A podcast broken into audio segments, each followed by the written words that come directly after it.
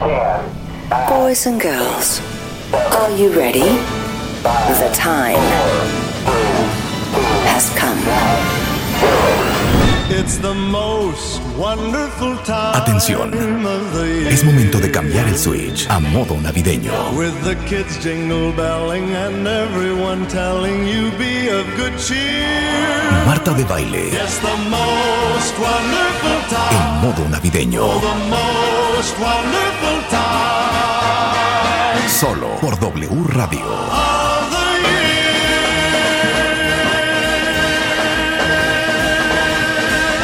the Estamos donde estés.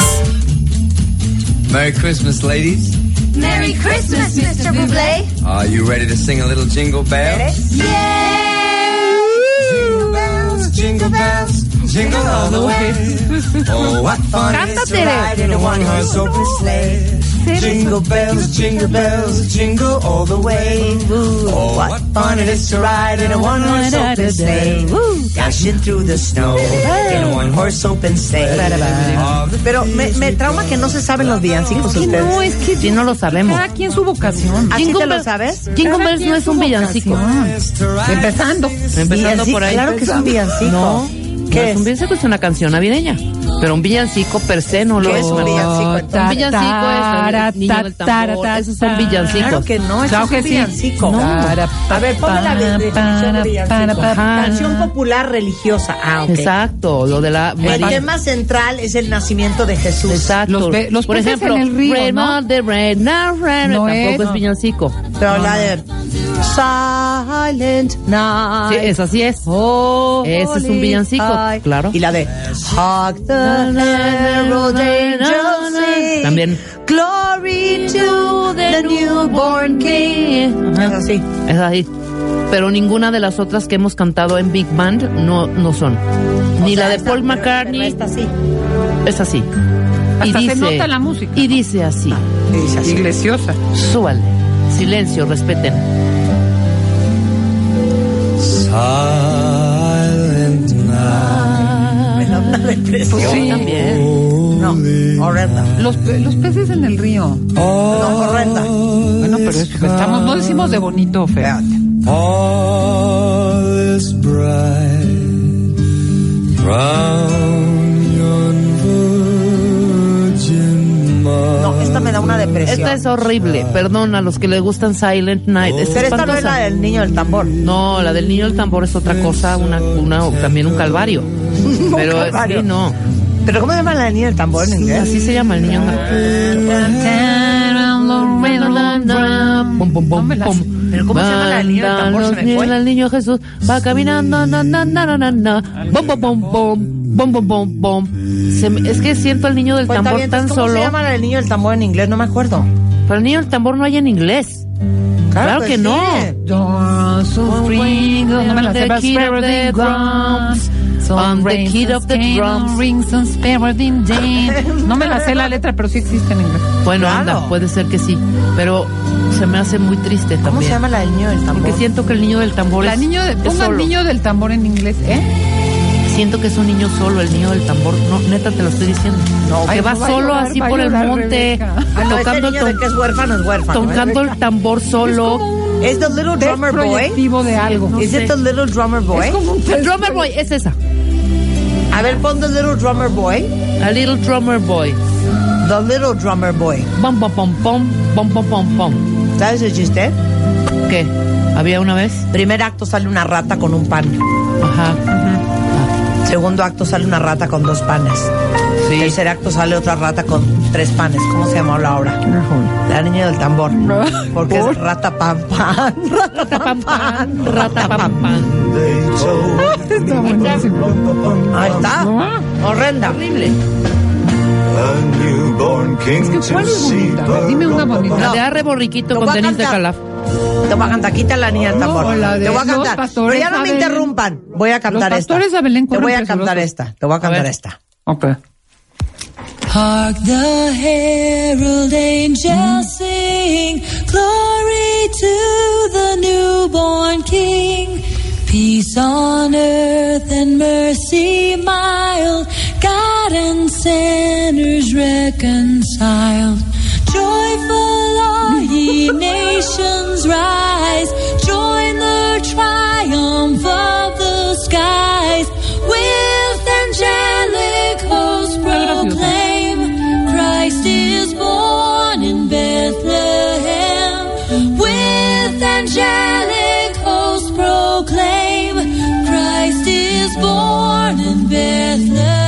Tristona, ¿eh? ¿Qué tal me quedó? ¿Qué tal me quedó? Marta, es que pero- me ca- la canto bien bonito, La cantas ¿sí o muy no? padre. Y esta versión de karaoke como que va a mi tono. Te quedó muy bien Y en me tu gusta tono. la segunda que me hiciste. Sí, muy bien. Daba Tere ser- Díaz, ¿a qué vienes? Mm. ¿Vas a cantar? A comer palanqueta. Se queja la gente. Porque, mm, mm. ¿Cómo sobrevivamos? ¿Cómo podemos sobrevivir la Navidad? Ya habíamos hablado en alguna ocasión, en algún espacio, no en la radio, de esto. Y la gente tuvo, creo que le sirvió. Respondió. La gente Respondió respondió. y sobrevivió la A Navidad. ver, ¿quién está nervioso? O sea, independientemente si les gusta la Navidad o no, que no doy crédito que no les guste. ¿Quién está muy nervioso? Porque es el momento en que vas a encontrarte con gente que no quieres ver. Que puede ser gente de tu familia. O ya empezaron a confiesen. haber problemas. Claro, confiesen Ya- en ya- Twitter. ya- o ya ven, empezaron de, güey, perdón, yo quiero hacer la cena en mi casa. ¿Qué te cuesta? No, güey, ¿por qué en tu casa? No, Siempre voy a llevar a mi mamá. Voy a llevar a mi mamá. Claro, a ver. A ver. ¿Me arranco? Sí, claro. venga. Ok, mira. Pero ¿cuáles son los problemas? Ese, ¿no? Mm. Ese es ¿En uno. dónde es la fiesta? Sí, o, o con quién te toca ahora, ¿no? O sea, Ay, no, eso sí es un ¿me horror, toca en ¿eh? casa de la suegra o en Les casa voy de a mi decir mamá? una cosa espantosa. Yo, bendito sea Dios, Ajá. mis dos maridos. Eran huérfanos. No. Ok, que no había necesidad de lidiar con una suegra en Sí, una no, noche no, Siempre navideña. era mi casa, ¿eh? Siempre era claro. mi casa y siempre era con mi familia. Nunca hubo que A mí me dices que el otro 24 yo lo tengo que pasar con mis suegros y no voy a ver a mis papás. Ajá. Te mueres. No estoy de acuerdo.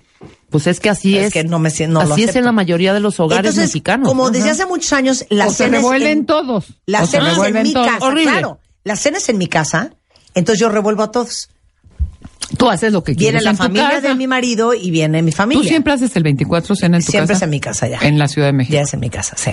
Ya. Sí, O ya. sea, no era, ya es. Ok. Ya es, ya Está es. bien, o sea, Desde eso te da un poder años. de mando que de por sí te, te da. Control, Tere, control, más que De por nada. sí se te lo manejas bien.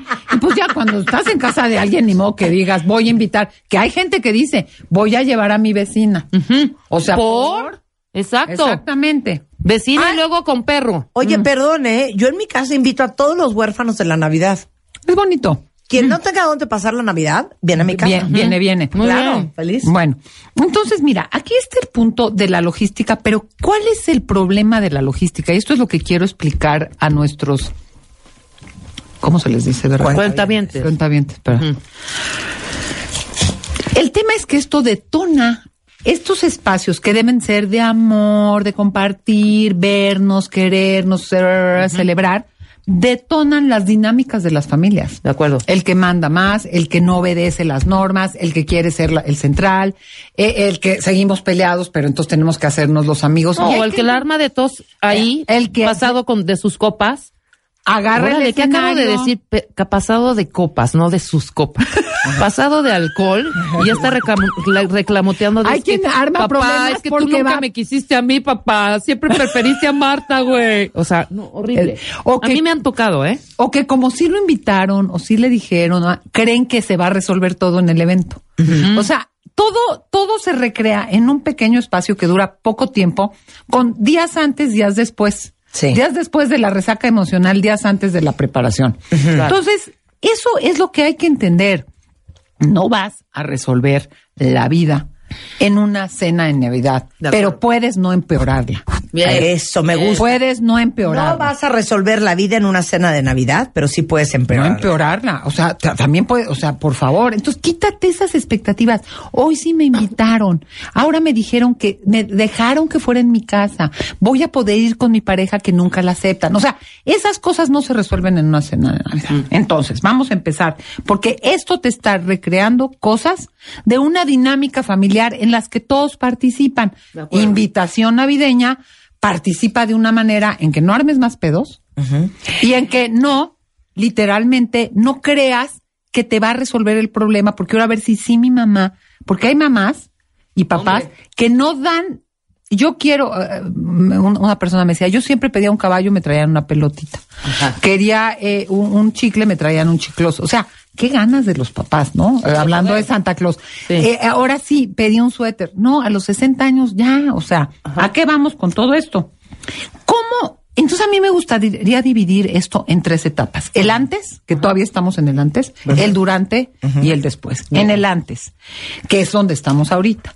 Primero que nada, escribe tu santa, tu carta a Santa Claus. Yo quiero que ahora sí mi pareja sea aceptada y ta, ta, ta, to, to, to. O sea, yo quisiera esto. Suéltala. Ok. Si te lo trae su Santa Claus y si no, pues vas y te compras tu, tu, tu caballito de palo, ¿me entiendes? Ten clara qué expectativa crees que porque las cosas se han movido va a resultar y no va a resultar. Primero. Dos, date tres pasitos para atrás. Porque cuando convives con tu familia, lo estoy diciendo, se recrean dinámicas familiares. Entonces, te da una cosa de, oye, ¿por qué prefiere a mi hermanito? Porque a mí me piden esto y al otro no le piden nada. Entonces, no es necesario que ahí tú trates de convencer. Es que yo creí que hoy, como me dijiste que viniera Juanita, se iba a sentar junto a ti. O sea, das tres pasos para atrás en expectativas. Vamos a ver qué pasa. Estemos como abierto a la experiencia desde ahorita. Ese es el dos. Sí, desde ahorita empezar a relajarnos y a tranquilizarlos. Yo no entiendo si es mi familia o si otras familias también padecen de este síndrome de la ansiedad, la poca tolerancia y la angustia. ¿De qué? No, es un pleito y un corredero y un no sé qué. Ay, ya bajen, por favor. Ay, la- vamos, vamos a cantar la, la posada, hombre. A ver, párense de ese sillón, hombre. Bueno, ¿a qué hora vamos a cenar? Doña Adela, Rebeca, me da mucha Rebeca, pena, me da mucha eso, pena. no, no, Todo es una ansia. Es que Tere, cuentavientes, Sí, qué risa. Ya, vamos a la mamá regalos, de. Rebeca, la mamá de Rebeca, Eso es por- la forza a ser la pastorela. No es pastorela, es una posada. No, ¿cómo Es se que llama? sí tiene La- la confusión con la pedida. Tiene confusiones con los términos. Siempre pedimos. ¿Es posada? Pedimos No posada. No, es una posada. Pedimos Pastorela, por cielo. favor, ¿cómo dice dile que es pastorela. Ya, por Rebeca, favor, vean la hora que es. Vamos a pedir posada. Hombre, ¿a qué hora vamos a cenar, hombre? Esa es tu mamá, te voy a decir cómo es la mía. no, A ver, todo es nervio y angustia. Sí. ¿Y a qué hora vamos a abrir los regalos? Yo ya veo que se está haciendo tardísimo esto. Muy largo están haciendo esta Navidad. Así dice mi mamá. Angustia y nervio. Y todos, ¡ya, mamá! Ya, Espérate, tómate, o sea, es tómate el highlight. Sí, sí. Ay, no, no, no. Es que yo ya me siento bien cansada. Así. Exacto. Entonces, No, son las no, 10 de la no, noche. No, Ay, no. claro. Oye, esto que, que narras, Rebeca, me río, porque es como los viajes que vas a París, pero tienes que ir pero al Louvre, pero ver las 10, 149, Ah, claro. pero estar en la, en la Ah, ya Torre Eiffel, pero sube- nos van a cerrar el Sí, museo, o sea, hombre. no, Oye, ya, vamos a ya, comer. ya estás Sí. en la Torre Eiffel, ya se quieren atravesar a los no sé dónde, ¿no? Exacto. A la Plaza de la Concordia. O sea, por, por, o sea, qué afán de que es un itinerario. Claro. En vez de quitar cosas, porque pues la pastorela, aparte Sí. hacen pastorela para que le expliquemos a Marta lo que No, no, no, no, no es posada eso. No, la el nombre del cielo. donde se disfrazan de Jesús. Exacto. No se disfraza de nada, nada más en la No soy tan pedida. imbécil, Tere. Y es la nacida del. Jesús. Es que oye, No, a mí me da una pena horrible cómo eres conmigo. Ay, no, es que yo te quiero. Pues sabes mucho, pero Bueno, pues, es entonces que hay cosas que no sabes, perdón. Ok. Bueno, entonces, Hay que relajarse. ¿hay que relajarse o no? Porque te voy a decir, recuerda que es temporal. Sí, claro. a lo mejor temporal. son cuatro horas intensivas, pero es temporal. O sea, no, difícil que a tu mamá la cambiemos y le digamos, porque no falta el que está detrás ante esa dinámica de tu mamá. Madre, relájate. Madre, cálmate. O sea, ¿por qué la vas a querer calmar si lleva cuántos años Claro. en esa dinámica? De Entonces, acuerdo. cansa más el que la quiere calmar y darle retroalimentación. De acuerdo. ¿Me explico? Entonces, recuerda que es temporal. O sea, seguro en estas fiestas todo mundo va a jugar un cierto papel incómodo, se van a repetir patrones, el que llora llora, el que bebe de más bebe. Entonces, bueno, recuerda que va, tiene un, está acotado en el tiempo. Organiza lo que sea, te sea posible. Yo creo que anticipar sí sirve. En cierto modo, hasta las vacaciones. Oigan, yo no me voy a quedar en la misma casa con 26. Desayunos de 26, comidas de 26. Está cañón. Es claro. que dices, oye, neta, ¿qué crees? Yo estoy roncando mucho. Y yo me voy a rentar un Airbnb o voy a hacer, o sí, anticipa, porque sí, vamos todos juntos. Y ya que estás en el camión con los 26, dices, ¿por qué no me fui yo en avión o me tomé otro camión? Claro. Yo creo que sí puedes anticipar tu resistencia o no. No, no tienes que aguantarlo todo. No tienes que estar metido en la misma casa. No te tienes que quedar hasta los regalos. Puedes decir, ¿qué crees? Una organización es imposible, es imposible, sí te facilita como sortear ciertas cosas que ya neta te vas a meter a la, a la cueva del lobo. O sea, hay Sí, cosas que sea, dices, neta, eso no. Vienen de diferentes lugares del estado de la Repu- de donde la República. De los estados de, la, República. se quedan en tu casa y pues sí, son como estas reuniones que les ponen eh, nombres a los ape- eh, el apellido es el título de la fiesta, ¿no? ¿Tú cómo te apellidas, Díaz? Díaz Sendra, tú solo. La Sendrada, ¿no? Sí. Sí, y se Sí. juntan los 80 que se apellidan Sendra. Ay, no, no, no. No, auxilio, auxilio. Auxilio. Entonces, poder, yo creo que lo más li- difíciles de las familias, no sé ustedes cómo lo vean, es este, esta posibilidad de entrar y salir. Si a, perdón, a huevo quieren que estés hasta el final, pues sí se necesita a cierta edad tener la posibilidad de poner ciertos límites. Entonces, prepara dos o tres límites, distingues, esto no voy a poder. El otro día trabajaba con una pareja que dijo, el año pasado nos fuimos los 16, porque aparte las dos familias, la de él y la de ella, se quieren, ya se dicen tíos, ya sabes, una cosa así. Él dijo, yo ya no puedo echarme otro viaje de 10 días. Olvídate con tus papás, a quienes amo, con mis sobrinas.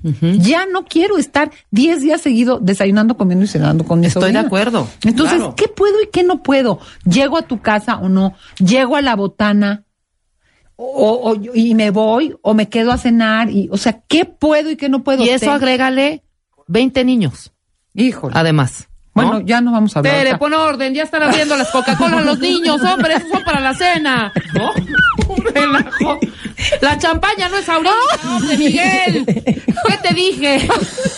No, bueno, por favor por favor que filmen hoy tu cena más, te imploro más, que filmen más, tu cena no, más, quiero más, quiero más, ver esos más, que no se Los cohetes. Los perros ya están ladrando. ¿Qué dijimos de los cohetes? Ay, no, no. Lo de la Coca-Cola es lo mejor. Eh, pon orden, los niños están abriendo la Coca-Cola, hombre. Puedo, pero los niños son los regalos antes de tiempo. No, no falta- Son los regalos los que Es abren. que aparte- No, pero no, es así no. decir, Miguel, Miguelito, todavía los regalos. No, no, no, ese de Liverpool no es para ti, Miguelito. Tere, pon orden con los niños. Sí, no, no, aparte es aunque, ese aunque estén abriendo el Sprite ¿estás de acuerdo? Ya se metieron los perros, hombre, ¿qué les dije? Desde la mañana les dije que los encerraran. que no los trajeran Pero te digo una cosa. Así es. Eso de los perros sí es así en mi casa. Ah, sí. ¿Quién sa- ya, ya se metió Jackie. No, ya- ¿Quién, abrió el, ¿Quién abrió el portón? José Luis, ya se metió Gastón otra vez. Exacto. Ay, Dios mío, va a tirar el árbol, dice mi mamá. Claro. Va a tirar el árbol. Bueno, No. bottom line. Es que ya no. Muchos cuentavientes Ya dicen, no. es que me muero del estrés porque voy a ver a mi hermano con que estoy pelado a muerte. Claro. A mi suegra que no la soporto y me agarré del chongo con ella hace dos semanas. A, a este, ¿a quién más me dijeron acá? Pues así, o sea, con el pariente con el que estás enemistado. Incómodo. Es que ¿Qué hay, haces? hay estrategias desde A neta- ver, ya di. No, es que muy concretas. Primero suelta el control, que hay personillas a las que nos cuesta más, de no va a salir lo que quieres. No. Porque a ver, si hasta ni al No. perro controlas, o sea, literalmente. No, no vas a salir, no va a salir lo que quieres. Abróchate el cinturón de seguridad en el sentido de que no te arranques, no te trepes a esa dinámica. Busca cosas muy concretas de no me voy a sentar junto a no sé quién, saludo cordial y me pongo límites en tiempo. Hay cosas que no se pueden hacer. O sea, primero mantente en el presente, porque si porque tu mamá te dio un regalo con una caja más chiquita que a otro, te vas a ir a pensar que siempre prefirió a los demás. Perdón, estás en el presente, tienes tal edad, tienes muchas más capacidades de tú darte lo que ya no te dieron ni te darán. Hoy eres otra persona. ¿A qué afán de irte como en tobogán a lo que pasó de chiquito? Mantente en el te- presente. Tienes mil herramientas más para hacer y no hacer hoy que no tienen que ver con tu, tu infancia y tus historias, aunque se te activen. Dos, pon en marcha tu plan de acción. Puedes tener en marcha de decirme, ¿sabes que algo me cayó mal? De veras, y me voy. En vez de armar un pancho, en vez de alcoholizarte más y acabar eso en desmadre. O sea, ten dos planes de acción. Si pasa esto, voy a hacer esto. Me voy a subir a dormir un rato porque digo que me siento mal. Pero tú te tienes que poner el límite a ti. No puedes, me da mucha risa lo que narras porque tu mamá quiere controlar todo y tu mamá que haga lo que se le dé la gana. Claro, porque Pero además es su casa. es su casa y es ella ya es la señora que es. Y es su casa. Pero tú sí puedes decirte, yo tengo un plan de subirme como que me duermo porque me sentí mal, decir que se despertó el niño o el no sé quién y te sales. ¿Por qué no nos permitimos? ¿Por qué sí nos permitimos pelearnos, armar desmadres, acrecentar, dar rondas de sinceridad que nadie te pidió? Nadie. exponer tu teoría del amor y el respeto en la cena de Navidad, comiendo romeritos, colgándote un hilo de romero. O sea, no es el lugar. Piensa cómo te limitas tú. Y no es ningún, es mejor que digan que es rara, como que se sintió mal, yo creo que inventó y se fue, a que te quedes. armas un escándalo. Y, Exacto, y entonces armas un escándalo, ofendas. No, hay que tener ese plan de acción y disfruta lo disfrutable. No tienes que disfrutar todo. Es ¿Sabes que qué? es la noche. Trabaja con lo que hay. Si, si no te gustó la cena, si no fue, Cállate. si no. ¿Sabes qué? No, ¿por qué tienes que es como las bodas? Eh, es que tiene que ser el mejor día de mi vida, ¿por qué? La cena de Navidad donde nos juntamos todos porque sí, mi mamá, ay, no hay que hacerle enojar. O sea, no, si no te la vas a pasar bien, son cuatro horas, no te la vas a pasar bien. Bájale a O tres beban. si puedes. Beban, échanse tequilas. Sí, siempre Hombre, y cuando Ya sepa- están abriendo el tequila, hombre, espérense, ese es para el brindis de la noche.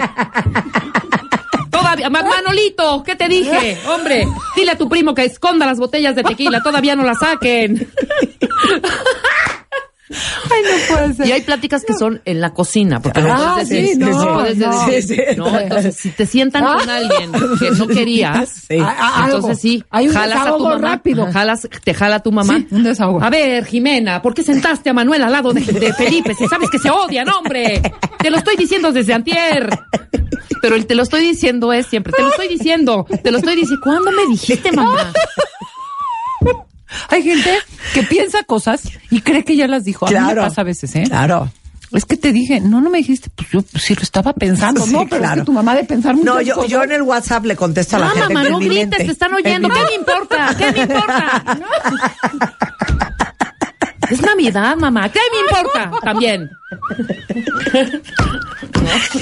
Ay, no, Rebeca, por Bueno. favor, que te filmen. Pero Sí, dije- yo- una cámara escondida como tipo Big Uy, Brother. no. eso.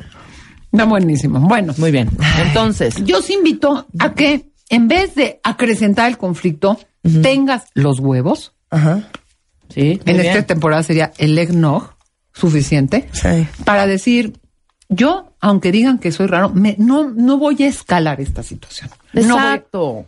Pero, y si te, y si te sirve Y también- beber, y- va, y pero te si digo una beber cosa. Te va, te va a envalentonar para Y háganlo como No, una prueba personal. Ay, de madurez. No oye. permitan que nadie tenga suficiente poder sobre ustedes como para convertirlos en la persona que ustedes no quieren ser. Exacto. Ay, Entonces, si alguien Eso, los provoca, eso. si alguien nos provoca, Ay, cómo di, gusta el de me provocó. I am a bigger, better person. Exacto. Soy más grande y mejor persona y me la voy a tragar. Y no voy a hacer un zafarrancho a incomodar a todo el mundo. Y ¿sabes qué? Que quede como un perro maldito el otro. Exacto, pero aparte, Marta. Aunque sea tu papá, ¿eh? Pero Marta De y- verdad. y Rebeca, agrego, ¿por qué nos cuesta tanto abandonar el, ter- el escenario, el territorio? ¿Por qué nos cuesta? ¿Por qué primero nos enganchamos? Y regreso a lo primero que dije de la dinámica familiar.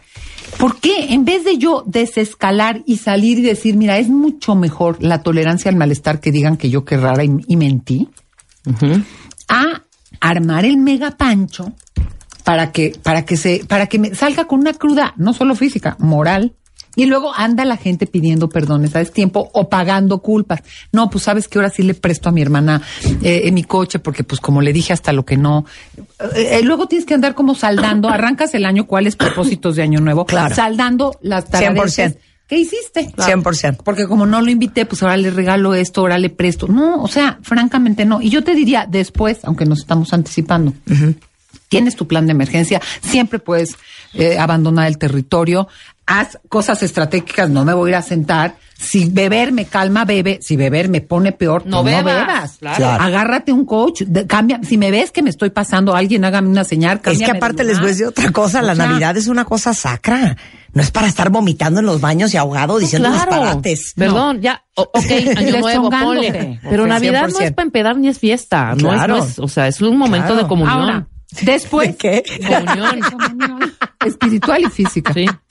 Pues estar en familia. O sea, vienes, pero inmersa, ¿eh? Ok, venga. Después, tómate tu tiempo para asimilar el proceso, rebota con alguien, oye, ¿tú crees que esto que pasó? O sea, no te quedes patinando, ahora tus propósitos de año nuevo son chingar al que no te dio regalo. O sea, ¿qué es eso?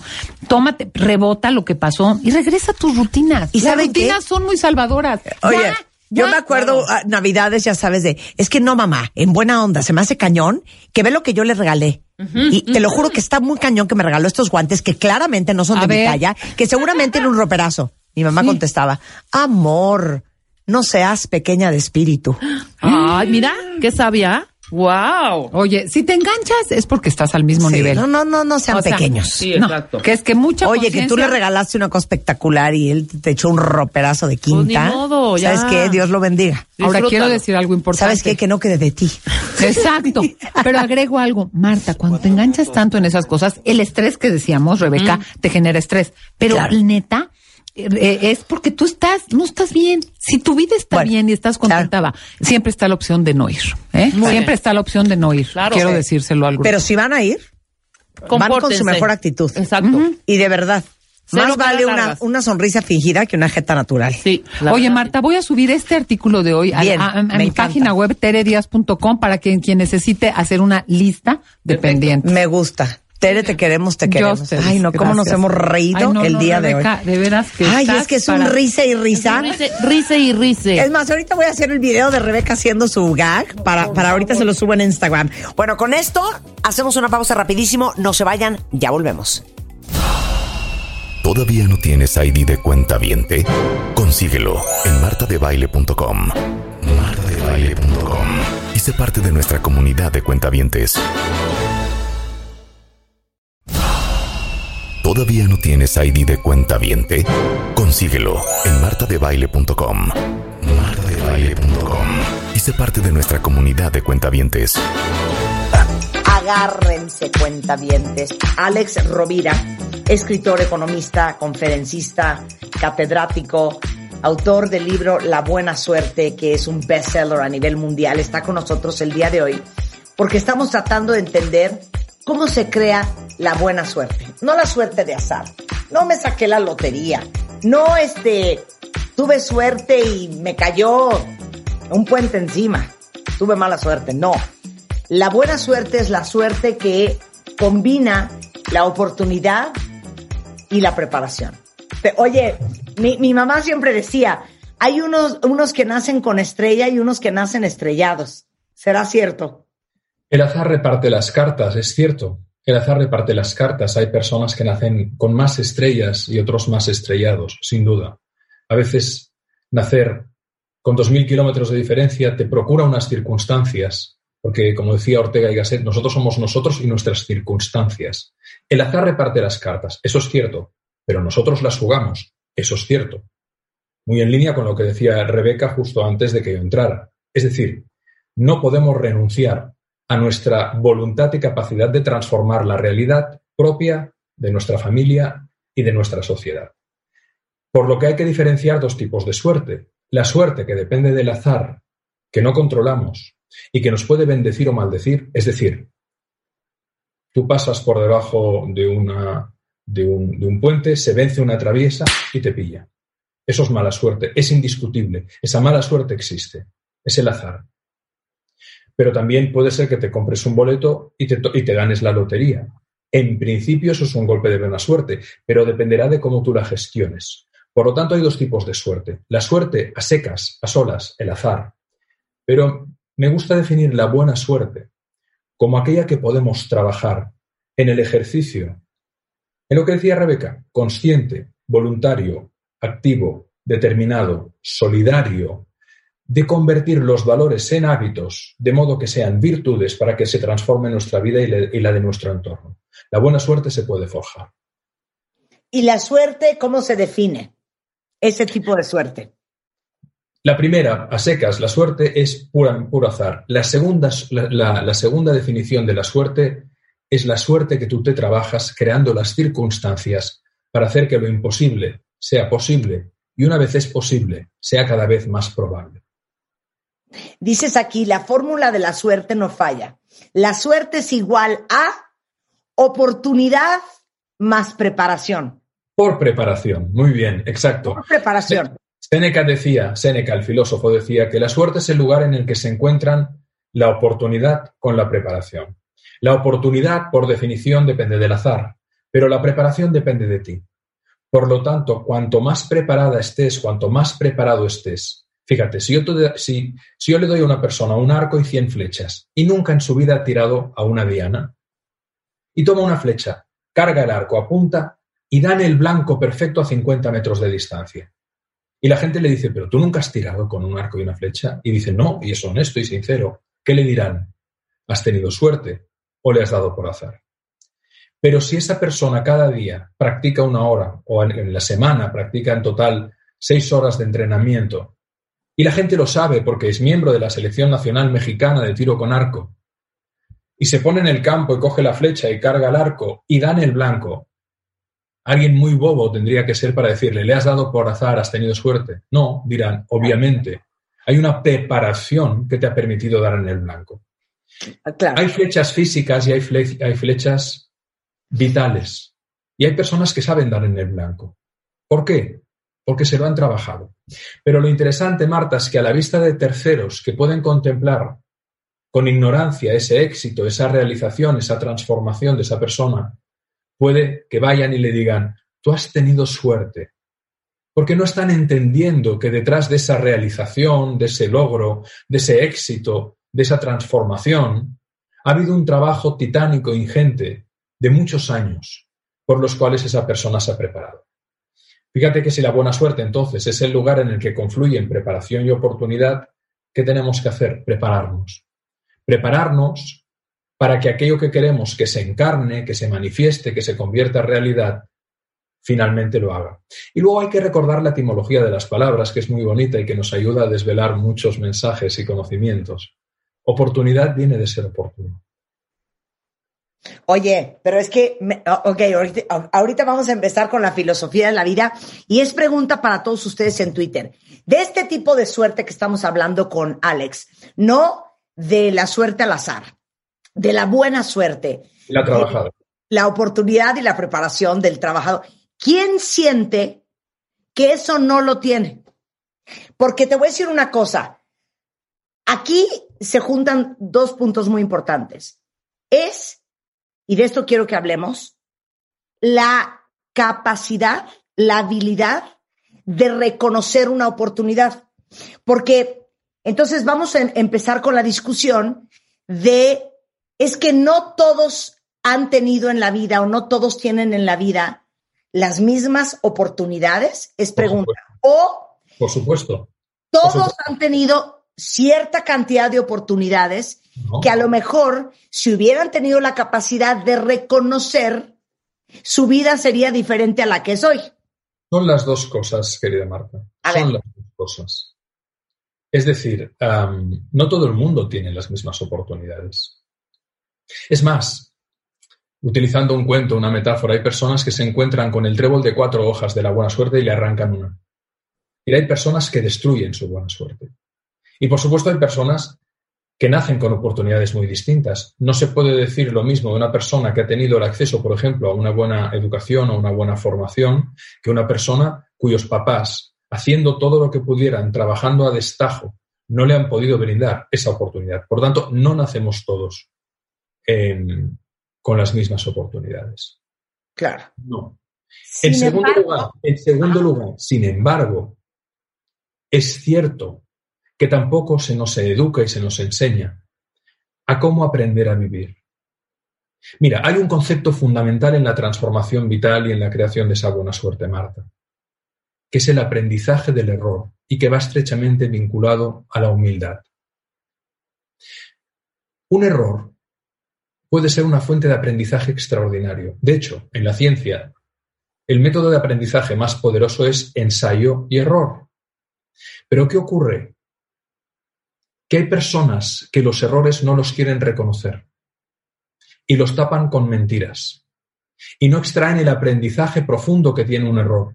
Un error de, no haber estudiado, un error de no haber tratado bien a una persona, errores de todo tipo, emocional, intelectual, práctico, operativo, ¿vale? Las personas que pueden evolucionar más rápidamente son aquellas que reflexionan sobre cómo pueden aprender constantemente. A la sabiduría no se llega de la inteligencia, desde la inteligencia. Hay gente muy inteligente, licenciados ingenieros, a los cuales no les preguntarías en un momento de, angustia vital que te dieran un consejo, porque a lo mejor saben hacer un, edificio, pero no saben responderte ante un desafío existencial. En cambio, a lo mejor hay personas que no han ido nunca a la escuela, que no han tenido el privilegio del acceso a una, a una formación completa, pero que son sabias. ¿Por qué? Porque se han parado a detener. La sabiduría se llega desde la reflexión. A la reflexión se llega desde el detenimiento y la quietud, dedicando un espacio a observarte y observar. Pero para eso es necesaria la humildad, para querer aprender constantemente de la vida. Y de la vida se aprende mucho desde el error. Por eso la frase, algunas veces se gana y otras se pierde, es cierta. Pero me, encanta la frase, algunas veces se gana y otras se puede aprender. Claro. Algunas veces se gana y otras se aprende. Oye, te regalo otra frase buenísima. No importa que pierdas todo, siempre y cuando no pierdas la lección. Bueno, es que es la misma filosofía, Marta, es que acabas de dar en el clavo y esa es seguramente la filosofía que nos une a los que estamos hablando aquí ahora. La vida como oportunidad de aprendizaje constante. La vida como tesoro eh, que muchas veces no agradecemos. Porque oportunidad viene de ser oportuno. ¿Pero qué quiere decir eso? Que tengamos la capacidad de darnos cuenta que lo que para unos es basura, para otros es posibilidad de reciclaje y de sacarse unas monedas. Lo que unos desprecian, otros lo valoran y les saben sacar un rendimiento que les permite conseguir algo. Y eso tiene mucho que ver con tener una mirada apreciativa de uno mismo, de los demás y de la vida. Claro. Eh, y, y sabes qué? Yo creo que muchas veces a lo mejor no le das el valor que tiene esa oportunidad que se te presenta en la vida en ese momento. A lo mejor no dimensionas lo que esto podría significar para tu vida. Absolutamente. Pero no importando del tamaño que sea tu oportunidad, les voy a decir algo muy cañón. Nosotros hemos hablado mucho en el programa del síndrome del impostor y cómo aquellos que padecemos de eso, eh, que tendemos a siempre sentirnos insuficientes, siempre sentirnos incapaces y siempre acabar siendo víctima del miedo, muchas veces dejas de tomar oportunidades porque no te sientes capaz, porque no sabes cómo, porque tu miedo es más grande, porque no confías suficientemente en ti. Y yo creo que también por eso a muchos se les han ido grandes oportunidades en la vida no solo porque no las ven, no solo porque no las dimensionan, sino que cuando las ven y también las dimensionan, tu miedo es más grande a tomar la decisión de tomar ese salto, porque las oportunidades siempre se presentan con un gran reto, ¿no, Alex? Somos como los pájaros y el espantapájaros. ¿Dónde pone el espantapájaros el campesino en su campo o en su huerto? ¿Dónde lo pone? En el lugar que está la mejor cosecha, en el lugar que está la mejor fruta. Es decir, la paradoja es que el espantapájaros está indicando al pájaro dónde está la fruta más sabrosa. Pero curiosamente el pájaro se espanta. Y a los humanos nos pasa lo mismo. A mí me gusta decir que los humanos tendemos a dejar lo esencial para después del funeral. Es decir, muchas veces en nuestra existencia no nos damos cuenta del valor de aquella persona, de aquella relación, de aquella oportunidad, de aquel libro que podíamos haber leído y despreciamos y que nos podía haber cambiado nuestra vida, de aquella conversación valiente que podía haber cambiado nuestro signo de existencia, de aquel límite necesario que teníamos que haber puesto a otro para sentirnos en paz con nosotros mismos, por miedo a perder. Y la paradoja es que el miedo a perder te hace perder. Claro. Entonces, hay 10 reglas de buena suerte, Alex. ¿Cuáles son? La primera regla es que la, suerte a secas no depende de ti, pero la buena suerte la puedes crear tú y cultivar para siempre, como aquel que cultiva un, campo sembrado y crea las circunstancias para su transformación personal y para que la vida se vaya, se vaya transformando. Por lo tanto, la primera regla de la buena suerte nos habla de eso, de que, de que seamos conscientes de que depende de nuestra determinación, de nuestra decisión, de querer trabajar nuestra actitud, conocimientos, habilidades, compromisos y ética para poder mejorar como seres humanos, porque al final, si tú eres una persona con valores, tenderás mucho más a crear valor. Claro. Luego dices, para que la buena suerte llegue, es conveniente crear nuevas circunstancias. Porque si sigues Eso haciendo... tiene que ver con el confort. Claro, porque si seguirás, sigues haciendo lo mismo de siempre, seguirás obteniendo lo mismo de siempre. Para obtener algo nuevo diferente, tienes que hacer algo nuevo diferente, que va muy relacionado con la idea que tú acabas de comentar. Es decir, si tú, mira, decía Marcel Proust, el escritor francés, aunque nada cambie, si yo cambio, todo cambia. Claro. Eso está muy bueno. Es buenísima. Aunque nada cambie, si Si yo, yo cambio, cambio, todo, todo cambia. cambia. Claro. Y esa es, esa es en el fondo la mirada de la filosofía vital que hay detrás Si de- dejas para mañana libro la de preparación Suerte, de las detrás de lo que venimos circunstancias. conversando. La buena suerte quizás nunca llegue. Para crear buena suerte hay que dar un primer paso. Dalo hoy. El asesino de la oportunidad es la postergación. El asesino de poder transformar la vida es mañana lo hago. Y resulta que mañana tiene otro mañana, que tiene otro mañana, y así va pasando la vida y la gente no hace. Hay una relación enorme entre el pesimismo y la holgazanería. No lo digo yo, lo dice la psicología. Uf, qué pereza. Uy, pero mira qué mal va todo. Uy, pero qué pereza. En cambio, la persona que es capaz de remangarse y de ponerse a trabajar y que identifica que hay algo que hay que cambiar perentoriamente, inmediatamente, va resolviendo un 1% de mejora diaria. Un hábito, la vida son hábitos, la vida es la suma de nuestros hábitos. Tú creas hábitos de calidad, tendrás una vida de, mayor calidad, sin duda. Muy difícil será que alguien que es persistente, perseverante, humilde, trabajador, no le vaya mejor que aquel otro que es un holgazán. Bueno, al otro le puede tocar el boleto, sí, pero sabes, a la inmensa mayoría que le toca la lotería, lo pierden todo en muy poco tiempo, porque antes de adquirir un gran poder debes adquirir la sabiduría para poderlo gestionar. Dicho esto, eh, para crear circunstancias da un primer paso hoy, porque si no la vida se pudre. Es como aquel que, si estás un día sin cepillarte los dientes, bueno, bueno. Si no tienes más remedio porque te olvidaste el cepillo en casa y no puedes comprar uno, o en una semana se te empieza a lastimar la boca. En un mes no, que, no querramos imaginar cómo está la boca de un sujeto. Claro. La vida es un hábito. Y si no tienes limpia tu vida, si no la tienes pulcra, si no la tienes bien trabajada, se te pudre. Por eso no puede haber buena suerte si no hay una determinación de resolución constante de los desafíos y oportunidades que van surgiendo en la vida sin parar. Mira, ¿qué le dirías a Israel que dice, asevera, yo siempre tengo mala suerte? Yo le diría eh, que probablemente las personas que hacen una afirmación tan radical deberían hacer un trabajo de cuestionamiento de sus creencias sobre sí mismos, los demás y la vida. La persona que asevera que siempre tiene mala suerte le diría, ¿puedes encontrar una circunstancia, solo una circunstancia que desmienta esta afirmación? ¿Realmente has tenido mala suerte con absolutamente todo? Y en aquello en lo que no has tenido esa mala suerte, ¿qué se ha producido? Y la segunda reflexión que le diría es, tú puedes ser la causa de tu buena suerte. Puede ser que quizás hasta ahora el azar te haya castigado mucho. No lo niego. Todos, incluso el que está hablando, yo mismo, en mi vida he tenido momentos en los que mi padre un cáncer, mi padre otro cáncer, una enfermedad de una hija, amigos a los que les prestas dinero que no te lo devuelven. Me ha pasado. Pero ¿qué puedes hacer tú? Porque la vida Evidentemente te puede zarandear, te puede golpe, golpear, te puede mover. Pero ¿qué haces tú con ello? No te quedes en la posición de la víctima, diciendo todo me va mal. Porque muchas veces en esa posición hay una adicción literalmente, hay un goce. El goce de decir, qué bien que estoy mal.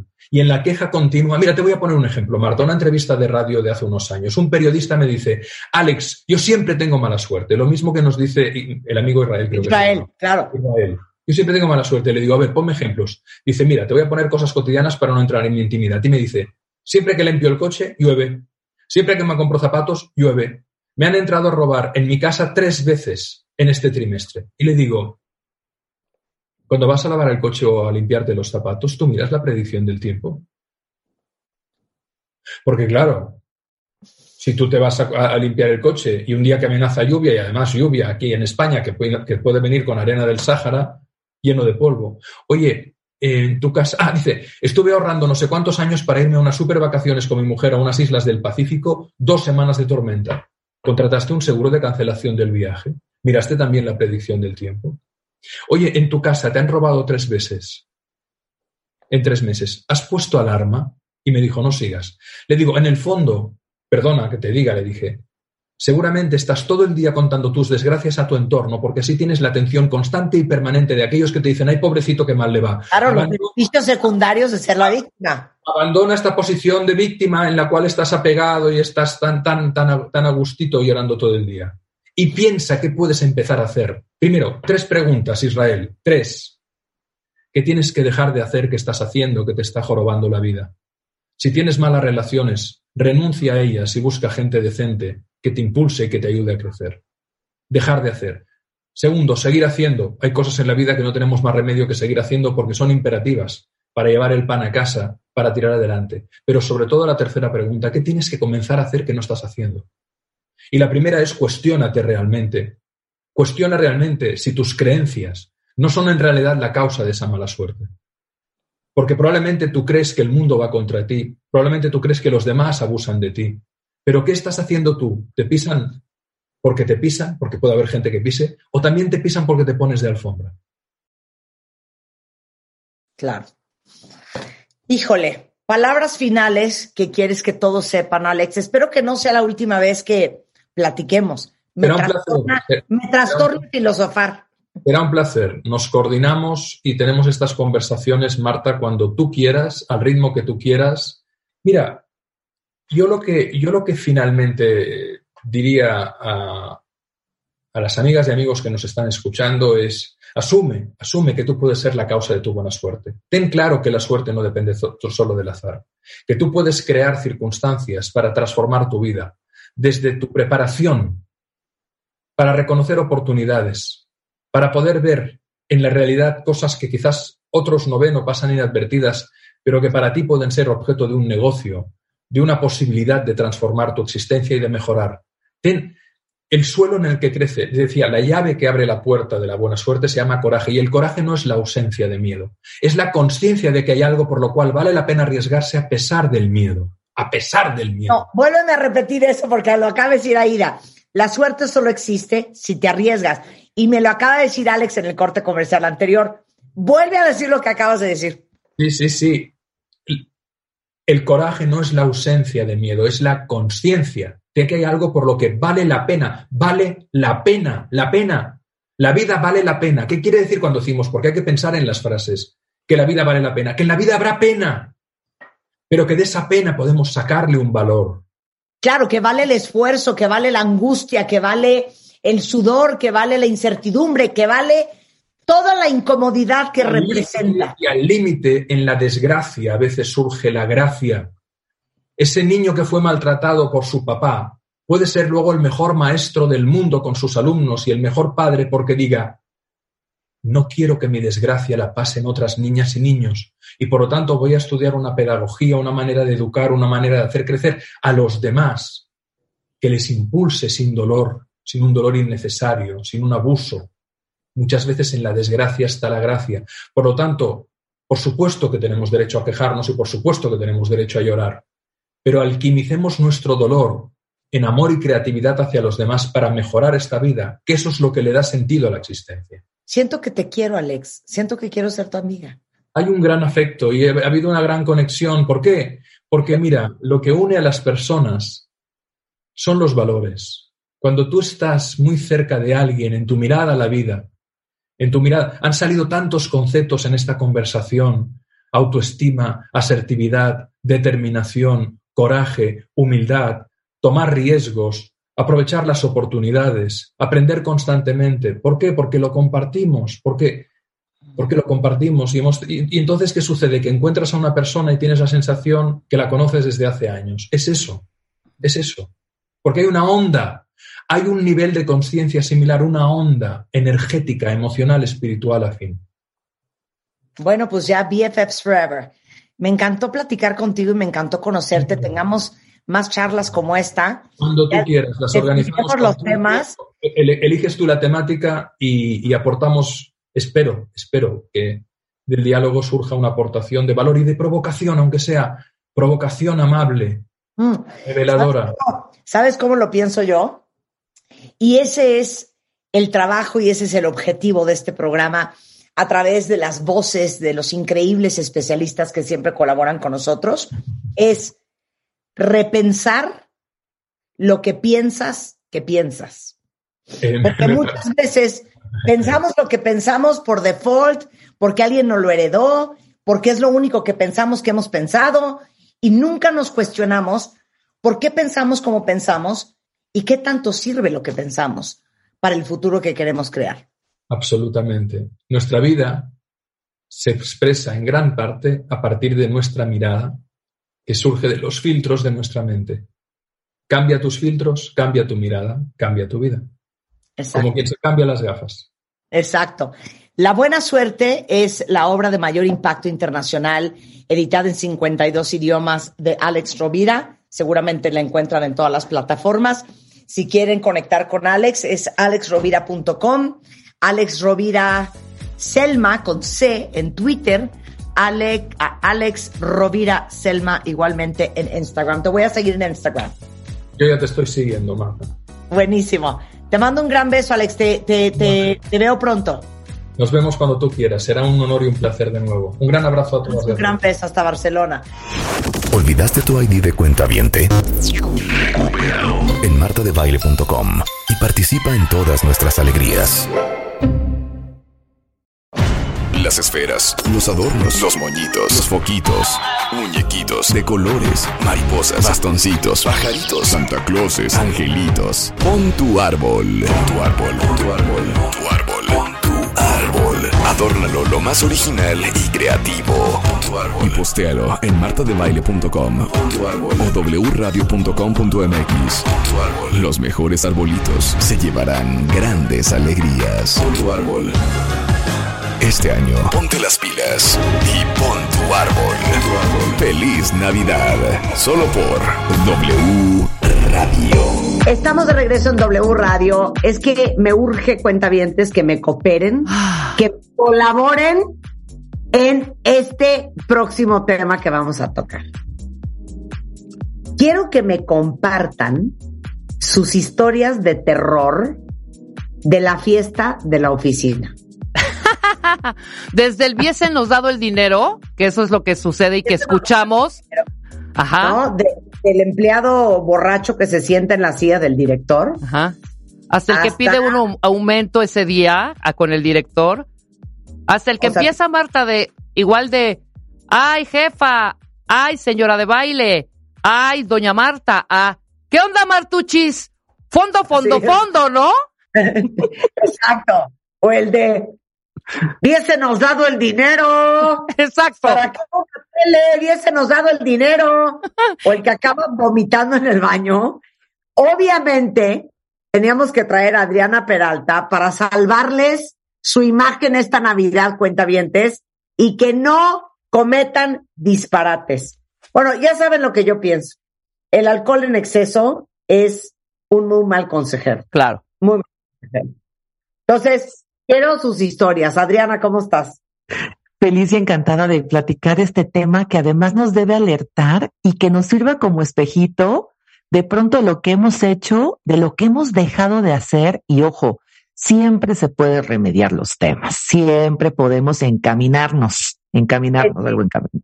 Adriana Cuentavientes es certificada en compliance por la Universidad de Nueva York. Es maestra en Derecho de Negocios por la Universidad de las Américas en Puebla.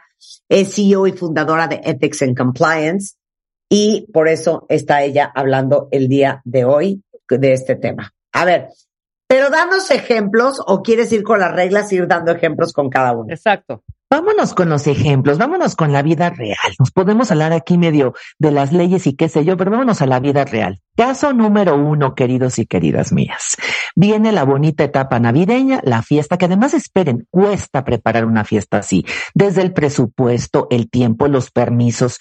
La pregunta esencial, ¿a quién o a quiénes deberíamos invitar? Y a esto me refiero incluso proveedores, parejas, los significant others o no. Esa es la primera gran pregunta. Caso de la vida real. Una industria de manufactura y ensamble, pues ¿por qué no decide hacer una gran fiesta de sembrina con sus colaboradores, que al final son adultos? Por lo cual el platillo de la cena va a ser algo picosito, algo interesante, el chupe. ¿Y por qué no deciden traer al comediante que está de moda, un estandopero? Buenísimo, ya saben el mensaje que va a dar el estandopero. Y a la mera hora se dan cuenta que, pues, e, el salón es muy grande, que ya faltan dos días y que se va a ver como chicharo no hay a la poquita gente. Y le dicen, ¿por qué no al, Godín? Oye, tráete a tu pareja, hijo. Tráete a tu, a tu, a tu significa, no, a tu, a tu peor es nada. Oye, pero también puedo llevarme las bendiciones. Porque no, si es momento de sembrino, amigos, tráete a tus hijos también. Y viene toda la familia a este gran ¿De qué me estás hablando, Adriana? Así mismo, querida Marta, estamos en Navidad, en Navidad se perdona casi todo, pues vengan las bendiciones al evento y el chiste del estando pero y la comida, que además creo que era una birria bien picosa y el alcohol y que fue y que vino. Esa fiesta tornó de algo muy romántico y pues muy amoroso navideño en, en un desgarriate. Y además la gente se empezó a quejar, oye, pero qué nivel de cinismo, aquí no hay nuggets, aquí no hay hot dogs para mis niños, para mis bendiciones. Entonces, ojo, esta bonita historia que suena interesante en un principio se puede tornar en, en, verdaderamente una batalla campal. Pero además, ojo, estás gastando, empresario, empresaria. Así que cuidemos a quién vamos a traer a la fiesta de Sembrín. A ver, ¿puedo dar mi opinión, Adriana? Por favor. Ya lo hemos comentado veces varias aquí. Sí. Ir a las cosas de trabajo con la pareja me parece súper poco profesional. Punto. Punto. Es de trabajo a menos de que te digan es con pareja. Pero esas parejas que andan uno pegado al otro y que las llevan a todos lados, fatal me parece. ¿Estoy mal?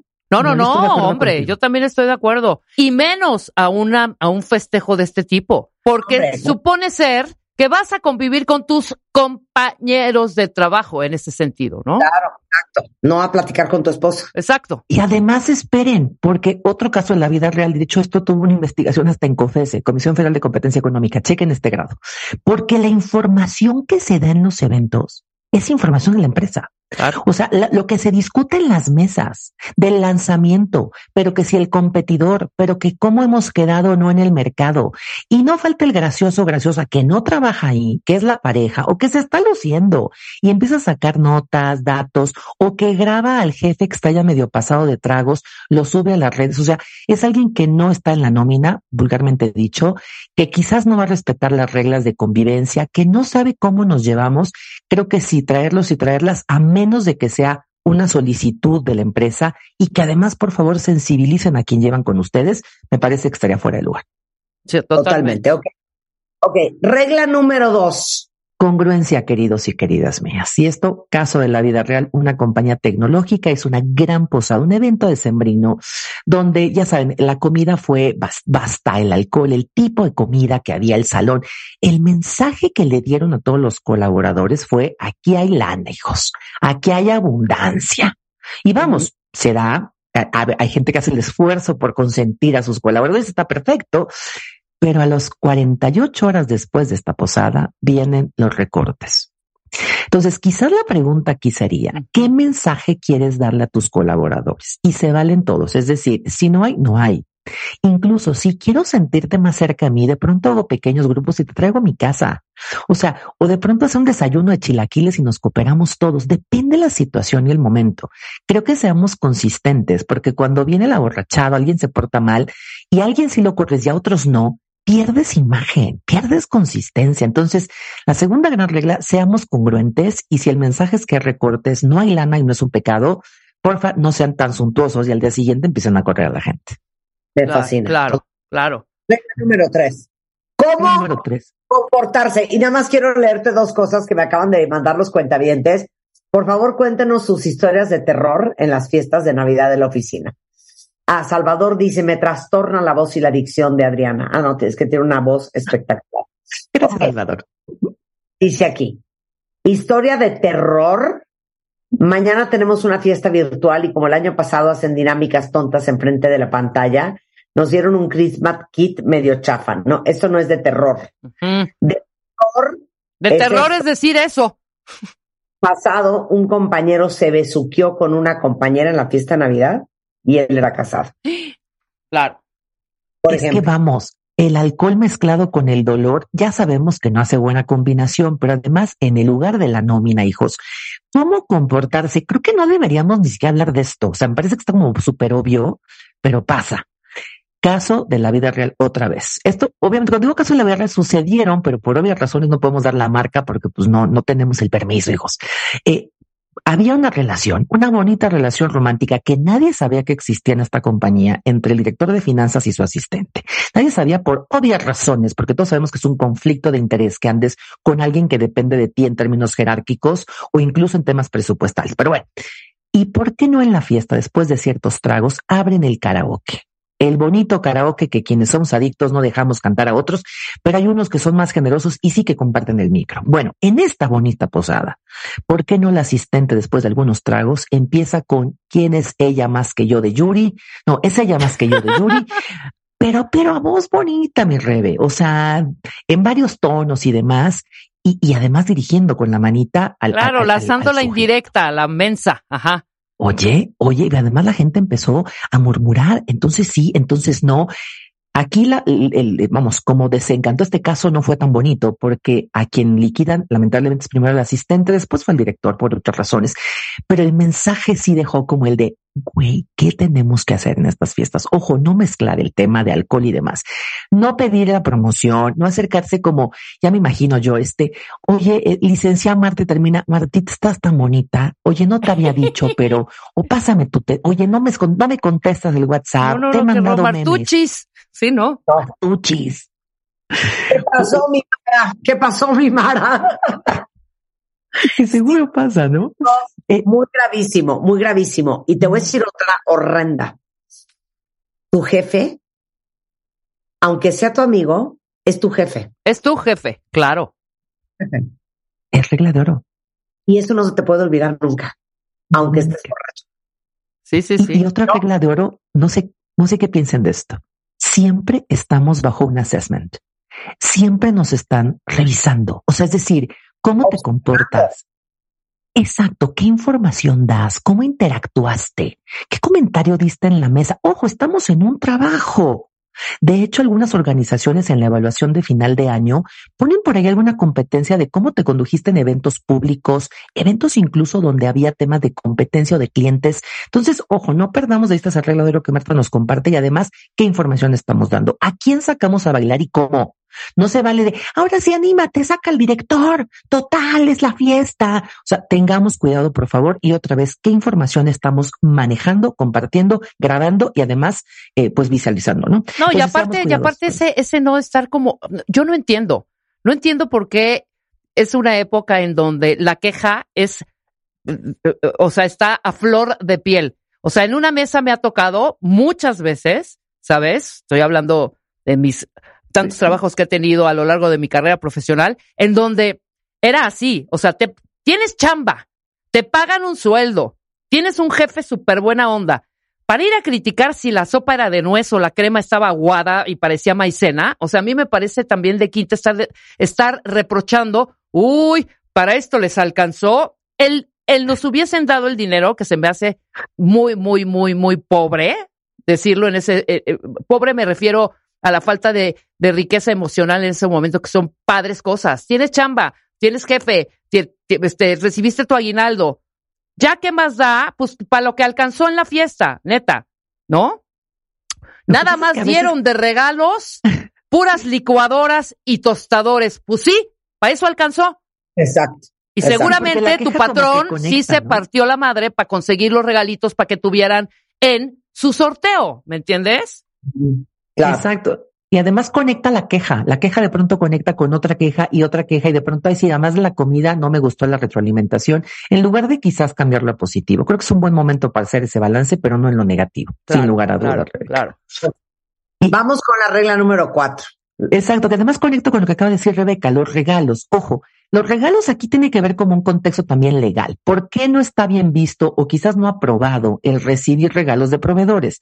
Tiene que ver con temas de corrupción, porque se pretende o se presume que anything of value, dice esta ley del año 77 FCP en Estados Unidos, algo de valor. No demos algo de valor o que equivale a dinero o que tiene incluso una retribución que comprometa al otro a que tenga que aprobarte el contrato, a verte bien, aceptarte la cita. No comprometamos. Esto de dar regalos o recibir nos pone en un riesgo. Y ahí les pongo un caso que me encantaría leerlos por redes sociales. ¿Qué opinan y si les ha pasado? No solamente es que ¿Qué te, te, regalan? Sino qué regalas.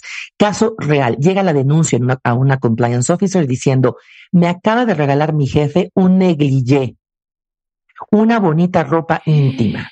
Y mi jefe con el que no ando, con el que nunca ha pasado nada, y me, y me llega el regalo con una caja muy hermosa, no sé qué hacer. Lo reporto, no, lo devuelvo o lo denuncio en la compañía. Entonces tengamos cuidado con ello. No nada más otra vez es que recibimos, sino además también que regalamos. Y como compañía, tener claridad en estas políticas. ¿Hasta qué monto podemos recibir y de quiénes? Seamos cuidadosos. El proveedor de pronto llega con el bonito arcón, la computadora, el iPad y, y nos puede comprometer y además de un mensaje incluso de potencial corrupción. Totalmente, claro. Buen punto ahí. Pero a ver, es un buen regalo, por ejemplo, para tu jefe. Esa es una gran pregunta. Me parece a mí, Marta, que debería ser algo que tenga que hablar de ti. Puede ser un libro, puede ser este, incluso a veces hasta un disco, música específica. No a lo mejor una marca ni algo tan suntuoso, porque sí te da el mensaje de compromiso. Da el mensaje de compromiso. Digo, depende de la organización, por supuesto. Si esta compañía es de una marca lujosa, me parece que estaría dando producto de la misma empresa donde trabajas haría sentido. Pero si no es así, eres una bonita barrotera y de pronto sacas una bolsa de estas marcas suntuosas, me parece que el mensaje es te estoy comprando. Podría darse y creo que nos pondría en un camino muy, muy complicado, además de que con ello estaríamos quizás violando políticas de la compañía. Claro, claro. Ok. ¿Y te puedes poner japizón en la fiesta de Navidad? Definitivamente no. Seamos cuidadosos con ello. Pero no. No, no hay opción. Exacto, no hay opción. No hay opción. No hay opción. ¿Y qué hacer si esto pasa? ¿Qué hacer si algo sale mal? Y aquí como el tip de cierre de verdad, la parte de compliance, perdón, suena horrible, eduquemos a nuestra gente. Hablemos con los colaboradores de las reglas en las posadas. Sé que debería ser la mamá quien lo tuvo que haber dicho la tía, el papá. No pasó, hijos, no, no es sentido común. Por favor, compartamos esta política de buenas prácticas, de buena conducta y además tengamos un canal de denuncias, porque acosos sexuales incrementan en un porcentaje bastante alto en este tipo de eventos y entonces tengamos una opción donde la gente puede denunciar de buena fe, pues lamentablemente si algo malo pasó. Exacto. Estoy de... Mi queridísima Adriana Peralta es adrianaperalta.com, Adriana Peralta en Instagram y Facebook. Ella es certificada en compliance por la Universidad de Nueva York y CEO y fundadora de Ethics and Compliance Bureau. Te mando un beso, Adriana. Muchas gracias. Besos, Marta. Gracias. Beso. Las esferas, los adornos, los moñitos, los foquitos, muñequitos de colores, mariposas, bastoncitos, pajaritos, Santa Clauses, angelitos. Pon tu árbol, pon tu árbol, pon tu árbol, pon tu árbol, pon tu árbol. Adórnalo lo más original y creativo. Pon tu árbol. Y postéalo en martadebaile.com o wradio.com.mx. Los mejores arbolitos se llevarán grandes alegrías. Pon tu árbol. Este año, ponte las pilas y pon tu árbol. Feliz Navidad, solo por W Radio. Las esferas, los adornos, los moñitos, los foquitos, muñequitos de colores, mariposas, bastoncitos, pajaritos, Santa Clauses, angelitos. Pon tu árbol, pon tu árbol, pon tu árbol, pon tu árbol, árbol. Adórnalo lo más original y creativo. Pon tu árbol. Y postéalo en martadebaile.com o wradio.com.mx. Los mejores arbolitos se llevarán grandes alegrías. Pon tu árbol. Este año, ponte las pilas y pon tu árbol. Feliz Navidad. Solo por W Radio. Estamos de regreso en W Radio. Qué bueno que están con nosotros, porque ahora que es época de regalar, les traje a Álvaro Gordó, el rector del Colegio de Imagen Pública, eh, para decirnos los do's y don'ts de los regalos de Navidad. Es que, ¿sabes qué? Hay una estadística, Álvaro, que dice que el 52 de las personas cuentavientes nunca saben qué regalar. Y el 35 compran los regalos a última hora. Es que Navidad suena muy poquito, muy bonito lo de época de dar, época de desprendernos, de regalar, pero la realidad es que regalar en Navidad es más un protocolo que un acto de amor. A ver, lo voy a decir un poco más puntual para que no me vayan a pensar que soy un Grinch. Haya personas que, claro, les regalas con todo tu corazón y por deseo, y son las personas que normalmente no les regalas algo nada más por ser Navidad. Son esas personas como tu pareja, tus hijos, algún amigo que en algún momento le regalas algo por total amor, por gusto, por apapacharlo. Y claro que Navidad es un buen pretexto para esas personas también darles algo, pero estas personas son personas que si no les regalas nada, o sea, si tú a tu pareja no le das algo, es porque tal vez está la confianza de que, pues, por cuestiones económicas, por alguna otra razón, tal vez se van a un viaje, ese es el regalo que se dan, pero para el resto de las personas, el regalo de Navidad es un acto meramente protocolario, quiere decir, una situación que se espera establecida por costumbre, no por decreto, nadie te obliga a regalar, pero es un acto más de relaciones públicas, de branding personal y de que si no te regalas entre ciertos círculos sociales o profesionales, quedas mal en tema de imagen pública. Oye, ¿tú crees este, eh, que, no sé, ¿no? Este, el, el yerno, la nuera, que dice el suegro, la suegra, y este no nos regaló nada o dentro de la empresa, ¿no? A nivel de, no hombre, pues no fue ni para un detallito al jefe, a la jefa en estas épocas, nadie te obliga a regalarle a los suegros, nadie te obliga a regalarle al jefe o a la jefa, pero es algo que se espera como también a nivel corporativo y por eso caemos en el cliché de el regalito corporativo que no sirve para nada, mandándole a los clientes o a algunos proveedores importantes de alguna situación. Y es por eso que a la gente le genera mucha ansiedad, mucha preocupación, porque sabe que lo que regale también puede sumar a la imagen pública o puede desgastarla. Claro, es que aparte les digo una cosa, ¿no sienten que hay gente que regala muy bien y gente que es malísima regalando? Fíjate que mis hijas son buenísimas regalando regalos. El año pasado, mi hija la mayor, no puedo creer lo que me regaló. Me regaló una máquina para hacer nuggets de hielo. ¿Cómo? A ver, a ver, a ver, a ver, a ver. nuggets de hielo, ¿cómo? Ah, o sea, son hielitos chiquititos. Ah, ya, ya, ya, ya, ya. Como yo todo el día mastico hielo, perdona mi dentista, Gran hábito.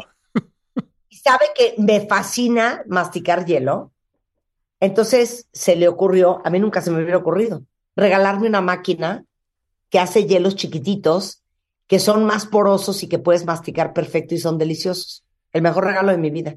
Y es que ahí podríamos empezar con el primer do o con la primer cosa que hacer. La gran mayoría de las personas regalan o regalamos para salir de el paso, ¿no? Para el momento, para cumplir con el protocolo, la compra de último momento, de lo que te encuentras en el centro comercial o lo que buscas en la página electrónica de ventas y ahí, ¿no? Para salir adelante. Y la realidad es que para tú poder dar un regalo que sea memorable, tiene que contener la esencia de la otra persona y no la tuya. No es lo que te gustaría que te regalaran a ti, sino algo que realmente fuera improbable que se le ocurriría a alguien que no te conoce realmente. Por lo tanto, la primera recomendación es escucha mucho, ten las antenas muy paradas, pero no nada más al final de año, que es el clásico de, oye, ¿le puedes preguntar a tu mamá qué le gustaría que le regalaran? Y que prácticamente estás diciendo lo que quieres que te regalen, sino que durante todo el año, o sea, no importa que sea febrero, marzo, si una persona de repente dice, no sé, voy a decir aquí un comentario, lo primero que se me ocurra, es que es sorprendente cómo en México llueve y nadie tiene paraguas. No que tú te vas a otros lugares como Inglaterra y la gente tiene hasta paraguas muy bonitos. Me encantaría tener un paraguas de ese tipo. En ese momento lo apuntas. Claro. lo apuntas y dices, ya tengo mi regalo de Navidad.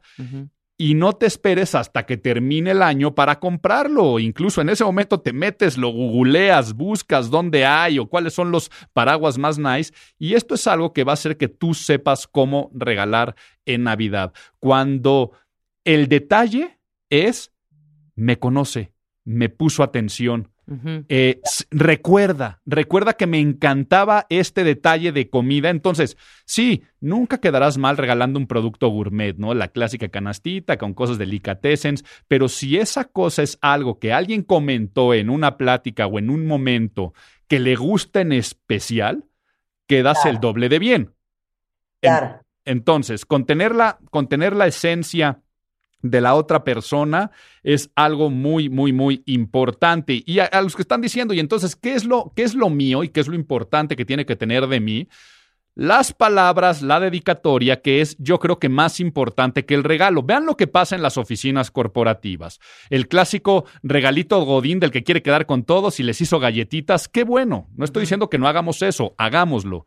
Pero normalmente es de, en una caja las traen y toma, toma, toma, las van dejando sobre los escritorios y se agradece el detalle, pero lo que más se va a agradecer es la intención y las palabras que te puedan dar con ese detalle. O sea, si ya vas a hacer un regalo, ok, el regalo es el pretexto para celebrar todo lo que pasó en el año, para mostrar el agradecimiento. Es mucho mejor que tú lo digas en el acompañamiento, vas a ir a la oficina o de oficina en oficina y le vas a poder decir, Marta, Rebeca, te dejo estas galletas que preparé, pero sobre todo quiero decirte, y ahí es donde viene, que agradezco muchísimo todo lo que pasó este año, me encantó lo que aprendí de ti, te aprecio mucho, espero que el próximo año podamos seguir generando estos lazos personales, profesionales, te dan un abrazo, te quiero mucho, depende del contexto de lo que tenga que ser, eso es lo que tiene que tener de nosotros y que a veces hacerlo por escrito es mucho más agradable. Las primeras tradiciones de regalar eran palabras, las tarjetas, famosas tarjetas de Navidad, que en otros países se siguen haciendo clásica foto de una familia que se mandan entre ellos, pero ya se le perdió el verdadero poder y valor de las palabras. Entonces, si en algún momento no sabes qué regalar, también lo mejor que puedes regalar son palabras y son textos. Al día de hoy, casi ya nadie te va a regalar unas palabras sinceras de corazón y si lo pones con un detalle por escrito, entonces eso es para que no perdamos el valor también de la intención y qué es lo que más se va a recordar en imagen pública. Entonces, ahora sumemos dos elementos. Tiene tu esencia, me acordé de ti, es algo que sin duda estoy seguro que te va a gustar porque no hay que dar explicación. Cuando tú das un regalo y tienes que explicar, o sea, ¿qué es esto? Seguramente les ha pasado que abres un regalo y te dice, es que fíjate, esto es lo pensé para que esto o el otro. Seguramente cuando Marta abriste lo de los hielos de nuggets, eh, No lo puedo creer. e- entiendes en ese momento y haces clic y dices, mi hija me conoce, sabe que me gustan los hielos, en este tamaño puede ser algo atractivo y no te tienen que explicar por qué te están dando todo eso. En el ejemplo que yo puse hace un rato, en el momento que abres el paraguas, vas a decir, wow, qué increíble, porque sé que es nuestra plática y lo que teníamos en común y que sabías que me ibas a agradar. Claro. Oye, a ver, Sí. hay gente a la que siempre hay que regalarle. Sí. Sí, Bien. por. eh, y los, los mencioné al empezar, pero vamos a enfatizarlos. Estas personas son aquellas que tal vez te dan durante todo el año, o sea, son ciertos proveedores que aunque no pensemos que lo son, tenemos que regresarle con un detalle. Entonces, por eso yo decía jefe o jefa en el trabajo. No estoy diciendo que si trabajas en un gran corporativo tengas que darle a todos los puestos de alta dirección y a los y las CEOs de la compañía, a tu jefe directo y tu jefe inmediato. Es la persona que depende de ti tu futuro profesional y aunque no lo creas, también tu sueldo, porque esa persona puede hacerte avanzar o es una persona que puede bloquearte. Es una persona que te involucra en proyectos. Cuando son empresas pequeñas, normalmente el jefe o la jefa directa también será el, el- el- el emprendedor, el empresario, la empresaria, la persona que está apostando también su patrimonio para de ahí pagarte sueldos muchas veces antes de ganar dinero. Entonces, A eso me refiero que son proveedores. Estas personas que te proveen, es muy bueno darles un regalo de regreso o un detalle, que digo, puede ser desde el detallito con las palabras, un consumible, o qué mejor persona que con la que convives todo el año que saber cuáles son sus gustos, sus preferencias. O sea, ahí sí tú vas a tener 20 mil indicios de qué es lo que le gusta a una persona y, pon mucha atención. Entonces, bueno, ahora puedo dar eh, eh, ideas de cómo regalarle al jefe o a la jefa. Y los otros proveedores que estoy diciendo serían, eh, por un lado, tus suegros, si es que tienes, y no tienes que estar casado o casada, sino los papás de tu pareja, porque siempre eres medio lapa aunque no, este, aunque no lo consideres de esa forma. Son personas que te abren las puertas de su casa, que a veces pagan comidas, que te, te cuidan a hijos eh, cuando ya se, lo dejas con el abuelo, con la abuela. Entonces son personas de muchísima, muchísima ayuda y tendrías que dar ese detalle que si bien no se espera que un hijo le regale a sus padres, también darle un regalo a los papás puede ser como un detalle, pero ahí si las palabras son lo que más se van a agradecer. Y luego, vámonos en el orden ahora, pues descendente. Las personas que más te apoyan. Y tú, quien se te ha venido a la cabeza en este momento, que tú digas, ¿quién es esta persona que realmente me da atención en algo? Y puede ser desde a nivel corporativo, eh, alguien que te haga una asistencia directa, como puede ser dentro de el hogar o dentro de tus cosas personales, alguien que sabes que tal vez le estás pagando y es su trabajo eh, ayudarte en muchos aspectos, pero también pueden darse personal que sabes que constantemente están haciendo algo por ti. Digamos que ahí serían esas personas que siempre hay que regalarles. Entonces, recapitulando, jefes, jefas, eh, suegros. El tercero sería el personal que te ayuda en algún sentido, que te sirve de algo para poderlo decir de alguna forma eh, que se puede interpretar de para qué me sirves. Ahora yo, en agradecimiento a ese servicio que me has dado, te puedo dar también un detalle y un regalo. Bien. Ok, muy bien. Ahora, ¿qué no se regala? Y bueno, a ver, no, espérate, primero danos ideas de qué regalar a los jefes. Mira, para regalar a los jefes tienes que escuchar muy bien. Y a esto me refiero con cuáles son sus hobbies, sus aficiones, sus gustos, todo aquello que esté fuera de la oficina y que sepas que le puede agradar a una persona que probablemente piensas y percibes que tiene más que tú a nivel económico y a nivel material, ¿no? Sobre todo esto pasa mucho también cuando hay diferencias salariales o de ingresos abismales. Entonces, voy a decir, imagínate que tú sabes que a tu jefe, a tu jefa le encanta el fútbol y le va a un equipo en particular y eso normalmente sale a la plática. No le vas a regalar este eh, un uniforme de fútbol que tal vez este es algo que no lo va a usar o no lo va a tener. Pero ejemplo, existen canales y páginas y formas bastante sencillas, que muchas de esas funcionan a través de altruismo, para recibir saludos de futbolistas. Ah, ¿Ok? Claro, claro. Entonces, imagínate que de repente el regalo, mira, aquí está tu regalito, y tal vez el regalito es un archivo que te da por WhatsApp de el futbolista diciendo, eh, y estamos hablando, a mí me lo han hecho. O sea, a mí, por ejemplo, una vez me regalaron un, un saludo en video, además con una playera firmada eh, de Cristiano Ronaldo. Eh, entonces, y cuando dije, ¿cómo lo conseguiste o cómo fue? Todo fue a través de una fundación, además diciéndome, esto se fue dinero a una fundación. Y entonces por mí fue muy padre porque el regalo era el video que yo decía, mira, y decía, para mi amigo Álvaro Gordoa, no sé qué. Y, y entonces es un detalle para alguien que puede tener esa afición. Ejemplo, a mí me gusta también, o si tú sabes que a tu jefe eh, le gusta el golf, pues tal vez es un eh, lujo ahí que tú dices, ¿y eso qué le puedo regalar con algo? Es unas bolas de golf personalizadas, pero personalizadas puede ser con alguna frase que siempre dice en el trabajo. Es una tontería, te va a costar nada un paquetito de bolas de golf y mandarlas a imprimir eh, no, te, no, no te cuesta tampoco mucho. Pero el detalle va a ser qué chistoso que esta frase, y esa frase puede ser algo que dijo en un momento de felicidad o hasta en una reprimenda, un chiste local que pueden llegar a tener entre ellos. Eso es lo que empieza a considerarse el detalle interesante de, ah, se puso, puso interés y puso atención en mis hobbies y mis aficiones. Absolutamente. Oye, tienes aquí un regalo para hombre que yo he regalado mucho y que me fascina. A ver. La Varillas de plata para las camisas. Sí.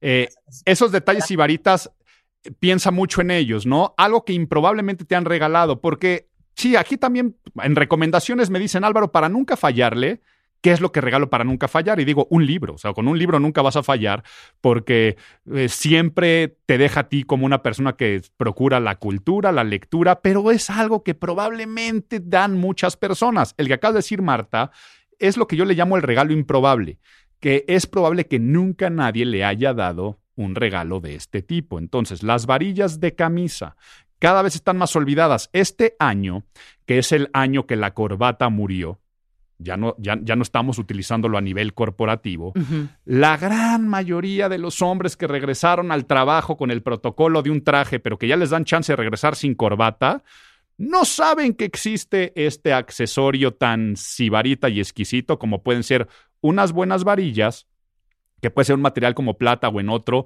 eh, con imanes que hacen que se te peguen muy bien al cuello, que el cuello arme muy bien y le puedes poner sus iniciales. Entonces, ese tipo de detalles son regalos, porque a veces pensamos que el detalle, ay, es que le voy a dar un detalle. La gente piensa que el detalle es nada más unos chocolates, una botella de vino, porque traigo un detallito. Y el detalle está en algo que vaya a utilizar, que vaya a servir y en algo que vaya también a agradar. Por eso muchas veces el detalle es me acordé de ti porque sé que esto te gusta a ti en particular, es algo que tenemos que tener muy presente para regalar en Navidad. Bien. Oye, pero... Oye, Ajá, sí. Mujeres tienes uno que yo le regalé a Rebeca y que lo ama. Lo amo. Una de baño.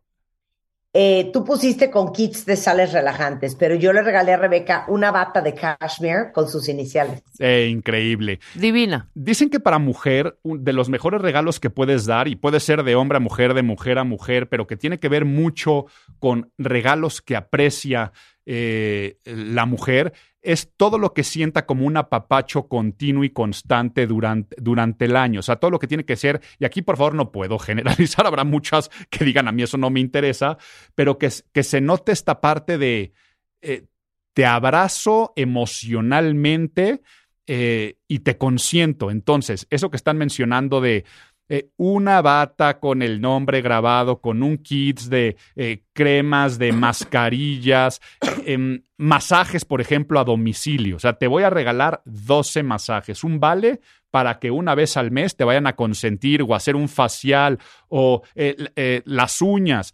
Me estoy yendo un poco a la parte eh, estética para que esto no se vaya a confundir que solamente son los regalos que le pueden dar a las mujeres, porque a los hombres también. O sea, a mí me regalan un masaje al mes y también va a ser Claro. algo, algo maravilloso.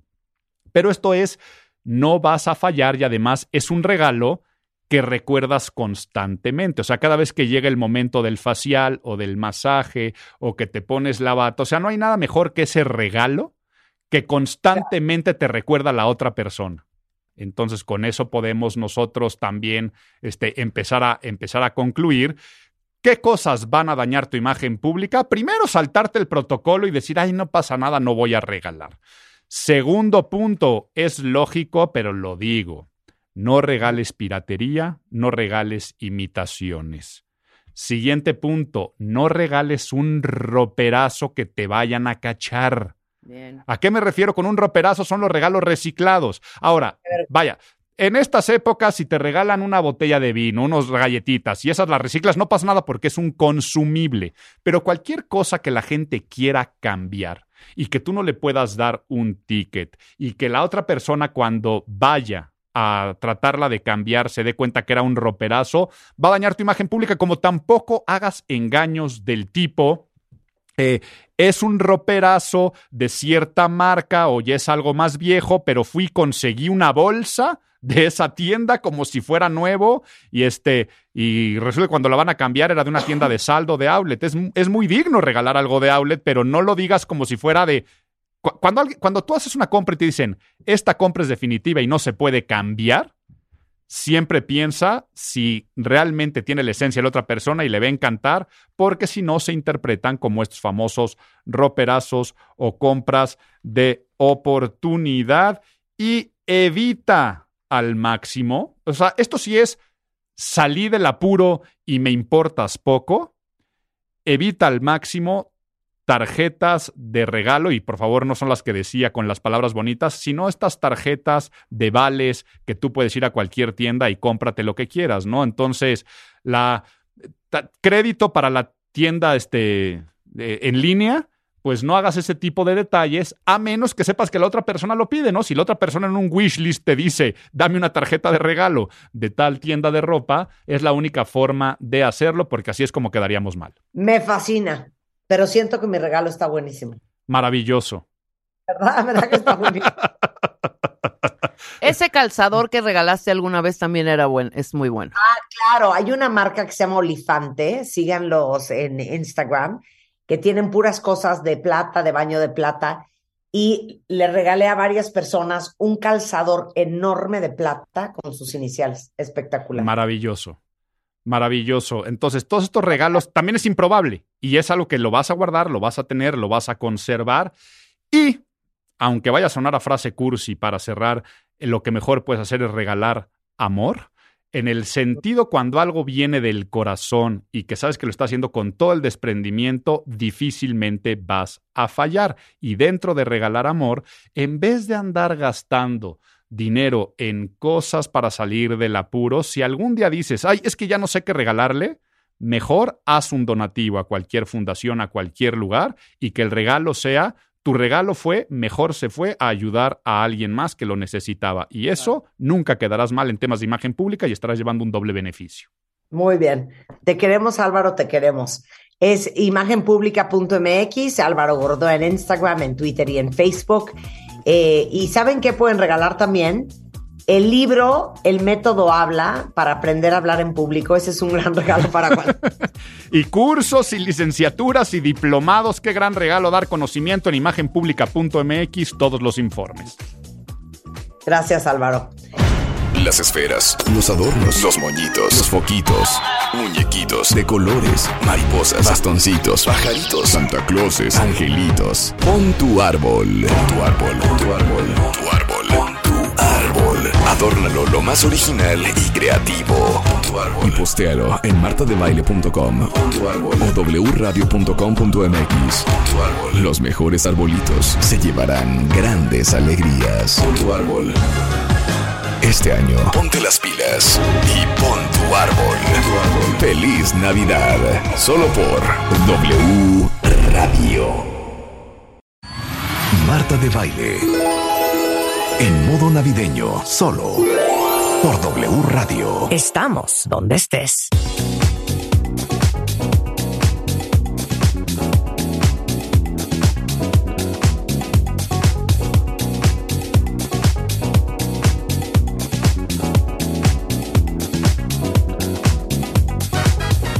Ahora, miren, estamos cerrando el año, ¿ok? Y con el cierre del año, uno de los ejercicios que creo que de manera natural todos hacemos es hacer como un recuento, a veces uno solito en su mente y en su corazón, de reflexión sobre cómo estuvo tu año, sobre qué estuvo bien, qué estuvo mal, qué pudo haber estado mejor, qué, fueron de las cosas más duras que viviste. Eh, pero sobre todo, aprender de ti, de cómo reaccionas a las eventualidades de tu vida, de cómo has priorizado la forma en que priorizaste este año. Y lo digo porque de repente, y no sé si a ustedes también les pasa, a mí me pasa, llega diciembre y me pongo a pensar, híjole, yo en enero prometí que le iba a dedicar más tiempo a esto, o que iba a hacer aquello, o tenía muchas ganas de que sucediera esto este año y no sucedió, porque no me enfoqué, porque no me dio tiempo, porque, híjole, se me ocupó la vida con las cosas urgentes y se me olvidó que yo tenía una lista de cosas importantes que quería lograr o que quería que sucedieran. Pero también al final de año tendemos naturalmente a hacer una reflexión sobre qué aprendimos, qué aprendimos de lo que vivimos, qué aprendimos de lo que no nos gustó y de lo que sí nos gustó que sucedió. ¿Qué aprendimos de nosotros y de cómo manejamos las cosas que fueron sucediendo en nuestra vida? ¿De qué tipo de decisiones tomamos? ¿De qué decisiones deberíamos de haber tomado y no tomamos? Y ese recuento, como bien decía el gran Mariano Barragán hace muchos años, es algo que hay que hacer, porque no importa que uno pierda todo, siempre y cuando no pierda la lección. Y cada fin de año, porque ya estamos a fin de año, es importante hacer ese, ese proceso de reflexión, introspección, para entender cómo crecimos este año, cómo somos una persona diferente hoy de la persona que éramos en enero, cómo maduraste, cómo envejeciste o cómo te rejuveneciste. Y ustedes saben que somos muy obsesivos en este programa de verdaderamente comprometernos con el lema de que las personas que no sirven, no sirven. Y que parte de la misión para todos los que trabajan en este programa es justamente servirles a ustedes, los que escuchan este programa todos los días.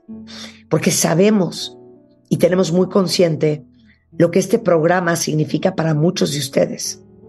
Y sabemos que este programa a muchos los acompañan todas las mañanas o parte de la mañana. Sabemos que muchos de ustedes muchas veces llegan al destino final y no se bajan del coche porque quieren terminar de escuchar la entrevista.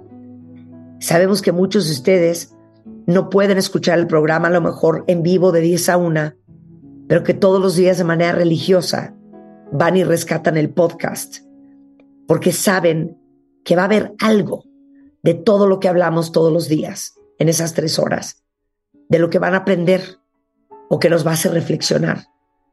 Obviamente, aparte de que nos va a divertir y se van a carcajear. Y fíjense que durante el año, ya sea en Twitter o en Instagram o en Telegram o en Facebook o inclusive muchas veces en persona, a todo el equipo que trabaja en este programa, pero a todo el equipo que trabaja en mi compañía, que saben que trabajamos para los cuentavientes, no falta en una cena que nos cuenten una historia de, de oye, no puede ser, tú trabajas con Marta de baile, oye, yo la hago diario y fíjate que el otro día recomendó tal cosa y no sabes cómo me, me cambió la vida.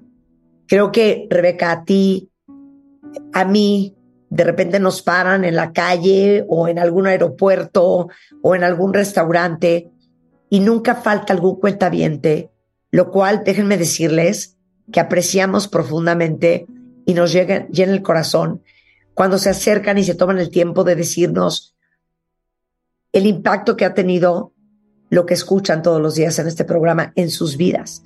Porque al final esa es la misión, ayudarlos a repensar lo que piensan que piensan, acercarse más a ser personas más felices y acompañarlos en los momentos y en las tomas de decisiones más cruciales de su vida.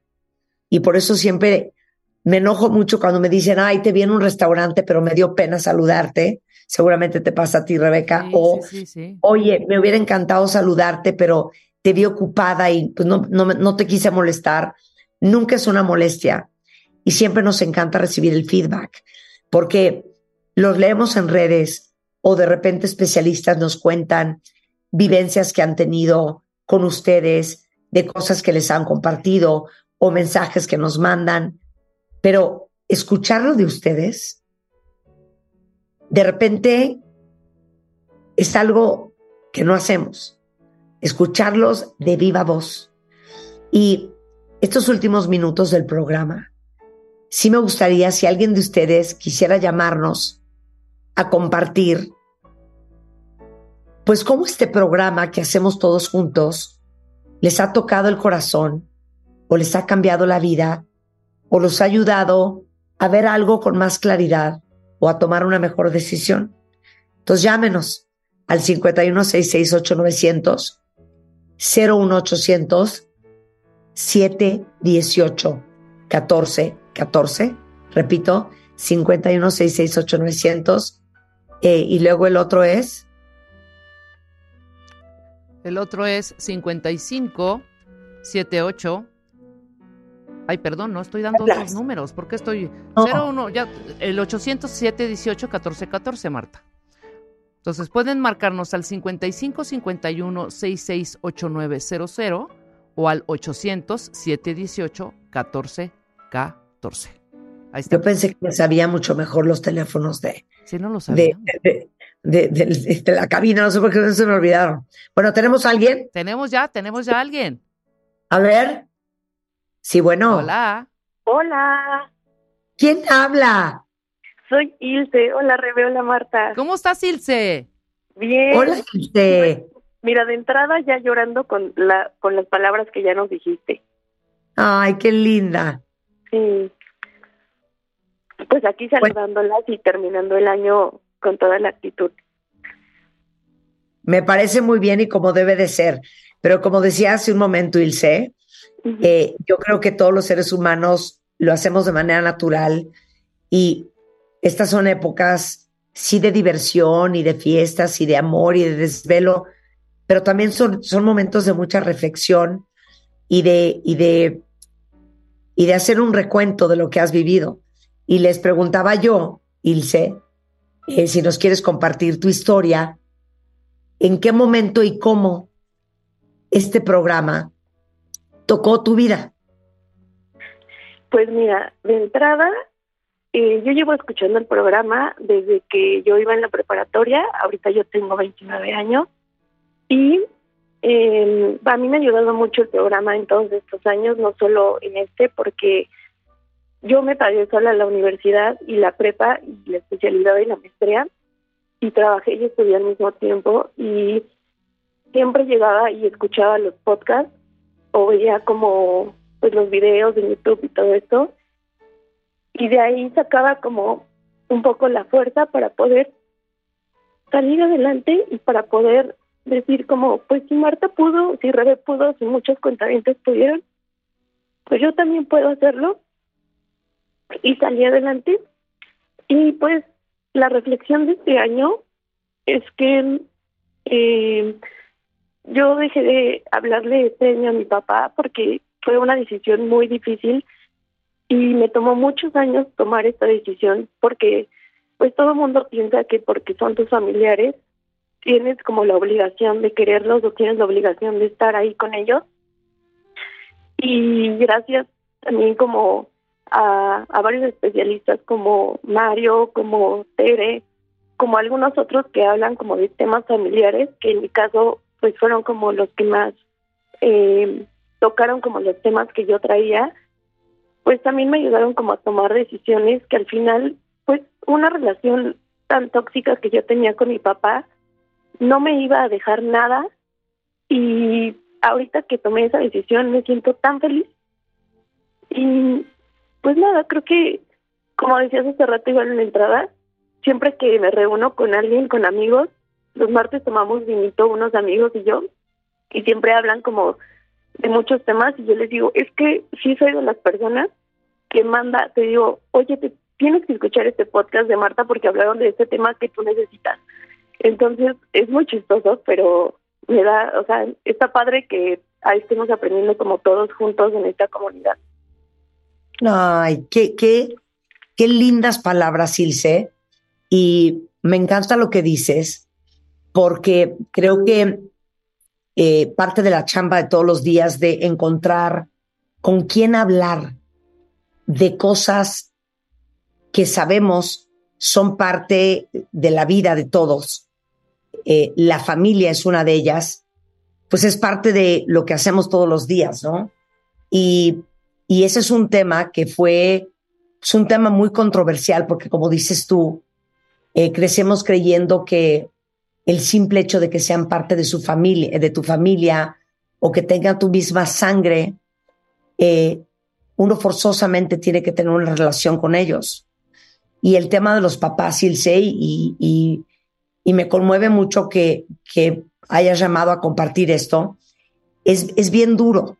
porque crecemos creyendo que nadie te ama como tu papá o tu mamá, que nadie te conoce como ellos, que nadie te entiende como ellos y que nadie quiere lo mejor como lo quieren ellos para ti. Y los papás, antes de ser papás, son personas. Y a veces son relaciones muy complicadas. Y como lo dijo Tere en algún momento, uno, con todo el mundo, pero también con tu familia, tienes que encontrar la distancia correcta para proteger tu sanidad, para proteger tu alma, para proteger tu salud emocional y mental. Y decía Tere que es como una chimenea, ¿no? Que a veces si estás muy cerca te quemas, a veces si estás muy lejos no te da calor y que uno como hijo tiene que encontrar cuál es la distancia correcta eh, para, para preservar tu salud emocional. Y a veces la distancia correcta es muy lejana, como pudo haber sido tu caso. Y nosotros somos fieles creyentes que las relaciones hay que trabajarlas y que a los padres lo que hicieron o no hicieron hay que agradecérselos y que siempre hay que perdonar, pero que también uno tiene que tener la madurez para saber con qué puede y con qué no puede y qué puede manejar y a quién puede manejar y a quién no. Y me da mucha felicidad que me digas que después de una relación tan complicada, en donde no encontraste forma de resolver, porque estabas sola, me imagino, en el tema, pues que hayas encontrado tu propia paz, Ilse. Y para eso estamos. Sí, muchas gracias. La verdad, eh, todos los temas que tocan en el programa siempre son muy interesantes y como que a mí me ha pasado que muchas veces llegan como en el momento exacto. Y la verdad espero que este programa dure muchos, muchos años más y que nos sigan compartiendo el conocimiento de todo el equipo. Ay, te mando un gran beso, Ilse. Merry Christmas and a Happy New Year, sweetie. Ay, gracias, Marta. Y te prometo que el próximo año yo gano el Cásate con Marta de baile. Eso. Eso. Que ni qué, que ni qué. Te mando un beso y saludos a tu, a tu novio. Bye, bye, Marta, bye. Bye, cuídate mucho. Estamos haciendo algo que nunca habíamos hecho, que es escucharlos a ustedes de viva voz, compartirnos, ahora que estamos terminando el año, eh, pues cuáles son las historias que ustedes tienen con este programa y cuál ha sido el impacto que ha tenido el programa en sus vidas. Porque como siempre les digo, este programa no es un programa de radio solamente. Eh, sí somos una comunidad que yo los llamo cuentavientes, pero somos una comunidad de personas, de hombres, de mujeres, de diferentes edades, que tenemos algo en común muy particular, que es querer aprender y crecer y entender y saber más y mejorar y disfrutar. Y acabamos de recibir una llamada de Ilse porque les dije, llámenme al 51668 o al 807 18 14 14 si quieren compartir en qué momento, cómo, cuándo, alguna conversación, alguna plática, algún tema que tocamos en el programa impactó su vida y nos compartió la suya. Y tenemos otra llamada, ya lista. ¿Quién habla? ¿Quién habla? Hola, Hola, ¿quién eres? soy Elizabeth Cortés. Hola, de Elizabeth, baile. ¿cómo estás? Muy bien, la verdad que súper contenta de poder tener como este espacio ahora sí que en tu programa y poder compartir pues mi experiencia como cuentaviente y cómo de verdad tu contenido cambió mi vida. Cuéntanoslo todo. Te lo voy a contar todo porque la verdad es que es una historia súper bonita. Eh, pues sí, como, como, como bien dices y como es la función de tu programa, eh, pues darnos información, información que podemos transformar de manera muy valiosa. Te cuento que a veces uno debe de, debe de aprender a escuchar estas señales. Y una vez escuchando a uno de tus especialistas, eh, que justamente hablaba de cáncer colonorrectal y demás, pues hubo algo como que me hizo clic en esa, en esa entrevista que estabas haciendo y decidí irlo a ver. Y bueno, ¿Quién pues, habrá sido? ¿Quién fue? ¿Quién fue? ¿Diego Angulo o Toño Posada? Jorge Silva. Jorge Silva del ABC.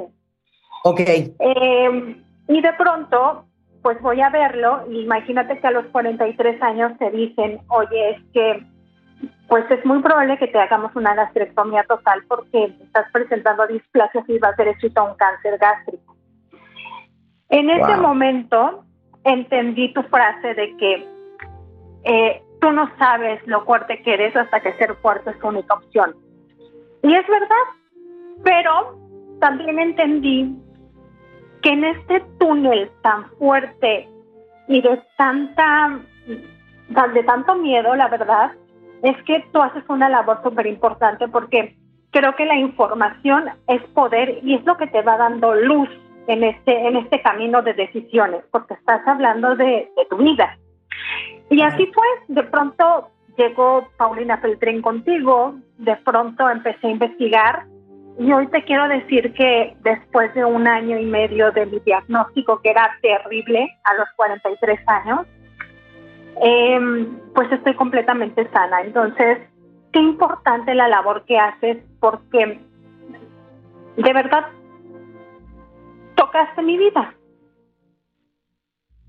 Querida mía, no sabes, estas son las historias que queríamos escuchar y quiero llorar junto contigo porque siempre he dicho que la salud tiene que ser nuestra responsabilidad y que tenemos que estar informados. Y por eso es uno de los temas centrales del programa, ¿no?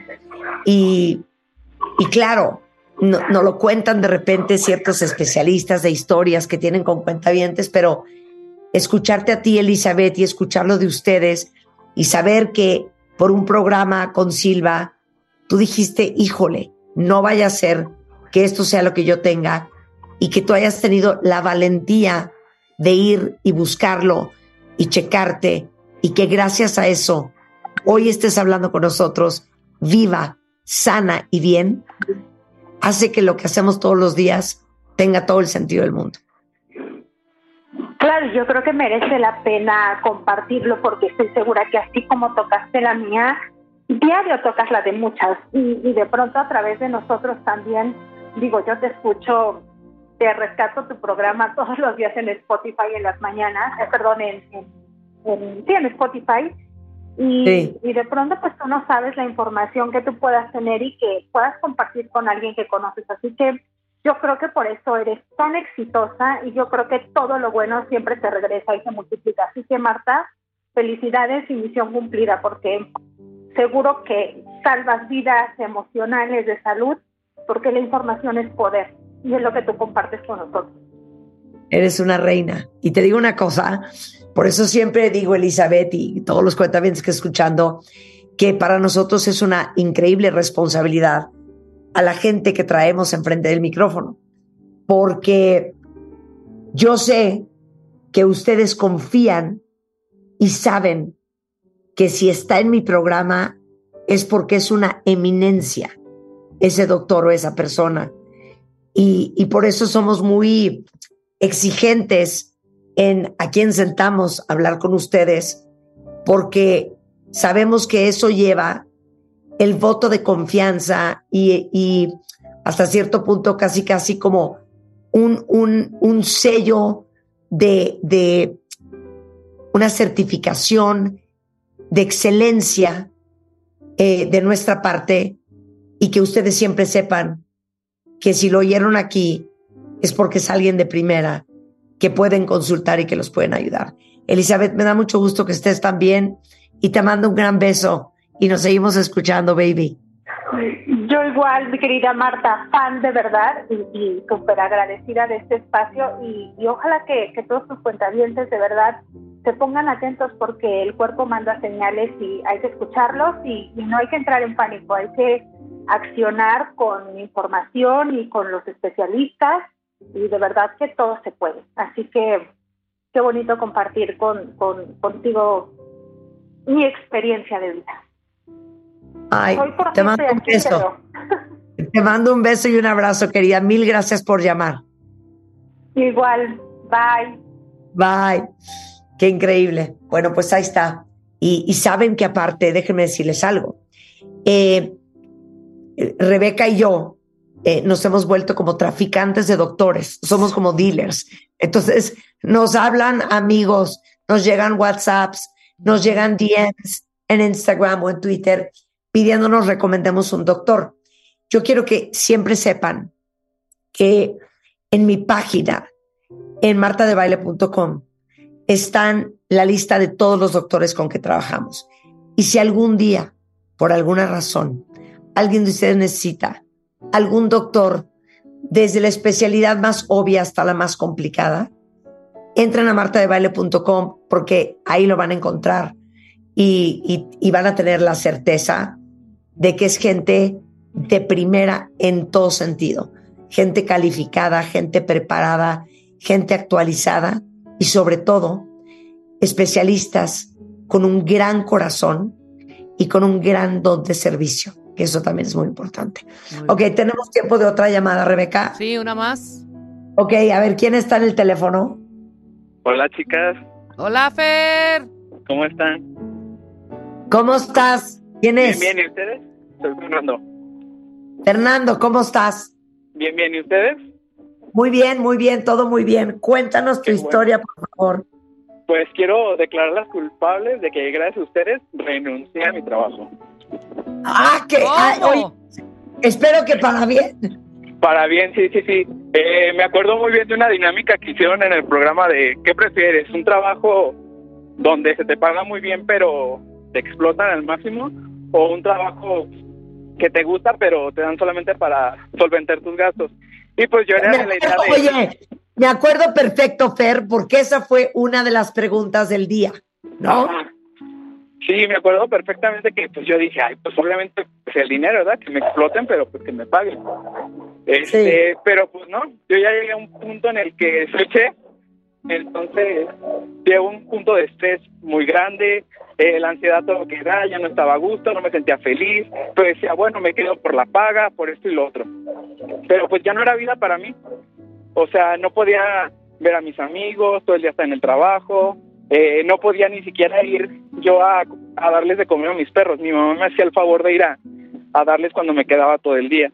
Entonces, se me queda muy grabada también una frase que dijiste de que todo pasa y no pasa nada. Si me quedo No sin trabajo, si me quedo sin trabajo, pues no pasa nada, consigo otro. Entonces, por el miedo como de hacer un cambio en mi vida, eh, me detuve muchas veces a buscar otras oportunidades. Y eso les quiero agradecer, que gracias a ustedes me deshice de mi trabajo tóxico y ya estoy en busca de otro. Oye, no sabes la felicidad que me da oír esto, porque sí, claro, eso fue una conversación que nació. Eh, ¿Se acuerdan que de repente hacemos De la pregunta del día. ¿no? Entonces les pregunto algo así como fuerte. Este, y, y sabes qué, Fer, eso que digo de que la misión de este programa es para que todos repensemos lo que pensamos que pensamos. Claro Tú que sí. pensabas que no había otra opción.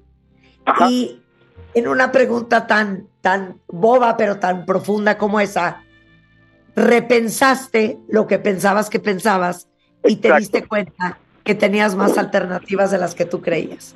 Sí, y no me caía el 20 hasta que dijiste todo pasa y pues no pasa nada. O sea, no tienes para pagar la tarjeta, pues lo pagas el siguiente mes con intereses, pero lo pagas.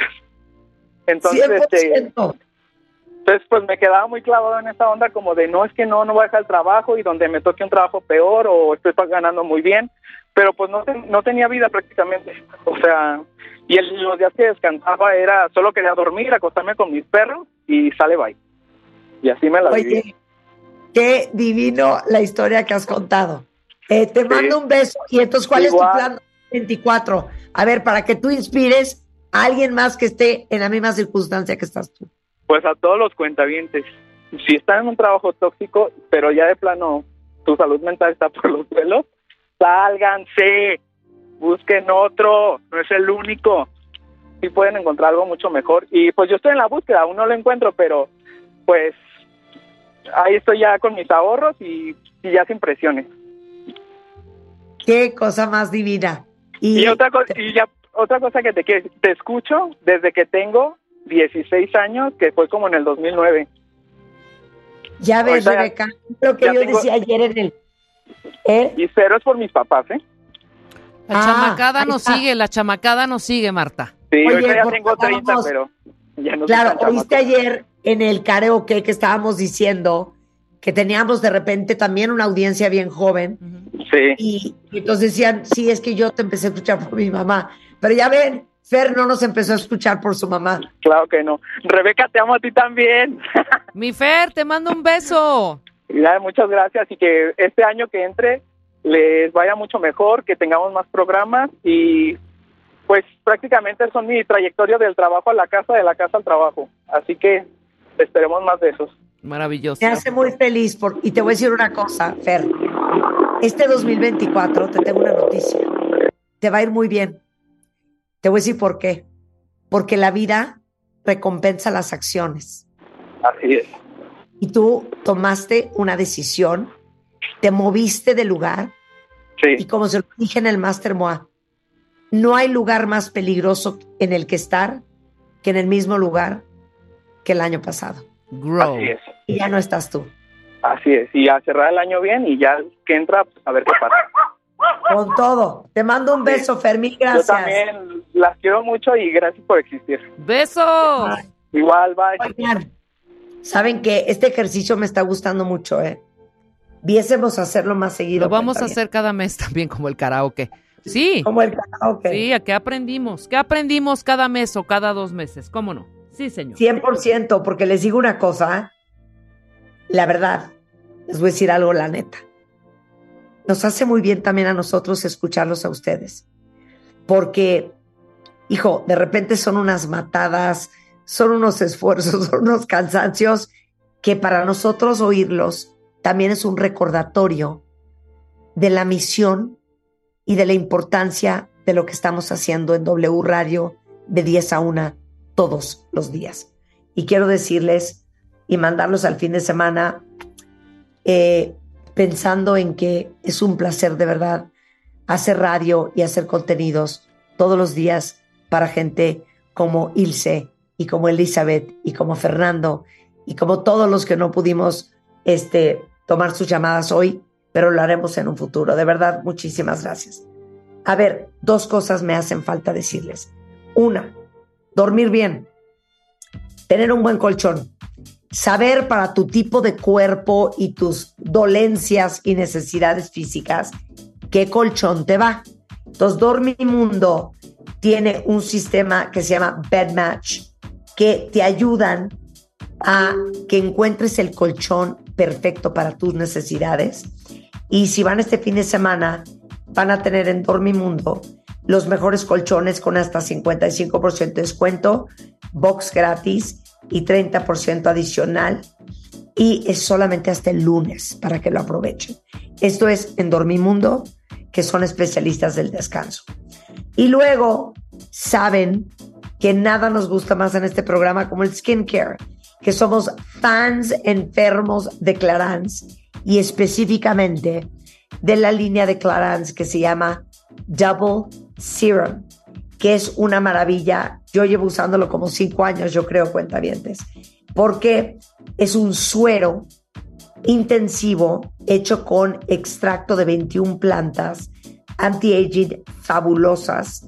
También tiene el Double Serum para los ojos, que es para el contorno de ojos para día y noche.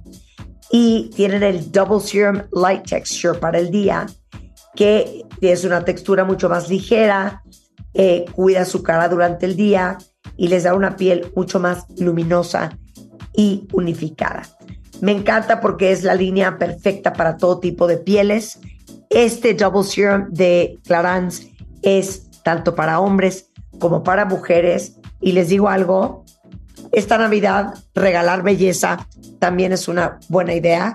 Y el Double, eh, double Serum de Clarins es una joya para que si no lo han probado, lo prueben. Rebeca, nos vamos al fin de semana. Nos vamos al fin de semana y nos vamos también de vacaciones, cuentavientes. A partir de lunes, lo mejor de Marta de Baile en W. Un aplauso a Marta de Baile por conducir este año como Dios manda un programa, por tener a una productora chingona acá, al productor de audio de, de la alegría y la felicidad, Rulo, a nuestras coordinadoras de talento y de contenido, Janet y Andrea, a Willy, a Rulix, a Jimmy, a Jorge, a todos los que trabajaron durante este año y muchos más, Javi Mix, el Capi, todos los que forman parte de este programa Cuentamientos, que es Y una gran comunidad. Aplausos para Alan, para Memo, para Juan Carlos. Todos los que suben los videos diariamente. Y para Mita, que todos los días está en el estudio grabando en video contenido que subimos a plataformas para seguir difundiendo los contenidos. Gracias también a ellos. Gracias Alex Villatoro por tuitear, por subir toda la información pertinente y creo que fue un gran año, Marta. El, el siguiente, vamos con todo, ¿eh? Prepárense, cuentavientes, prepárense porque habrán grandes alegrías. Qué felicidad me da. Sí, oigan, les tenemos preparados lo mejor de todo el año, eh, las siguientes semanas. Eh, disfrútenlo, aprovechen para repasar las lecciones, para escuchar programas que no habían escuchado. Eh, obviamente vamos a seguir en redes. Este, yo sigo chambeando, aunque no lo crean, aunque ya me voy de vacaciones, seguiré chambeando. Ayer les puse un video en Instagram espectacular que hizo mi equipo de video de el proceso de transformación de mi casa en Navidad. Eh, ahí vienen más mesas navideñas, eh, más alegrías, más mensajes. Entonces, aunque no estemos en vivo en radio, eh, estaremos siempre en redes sociales, en Instagram, en TikTok, en Facebook, en Twitter y en Telegram, para que no perdamos el contacto de aquí a que termine el año. Eso. Nos vemos en enero, cuentavientes. Eh, pásenla sensacional, gocen mucho su vida, produzcan momentos increíbles y espero que su 2024 sea mejor de lo que lo soñaron. Bye. Escucha todos nuestros playlists y contenidos en Spotify. Búscanos como Marta de Baile.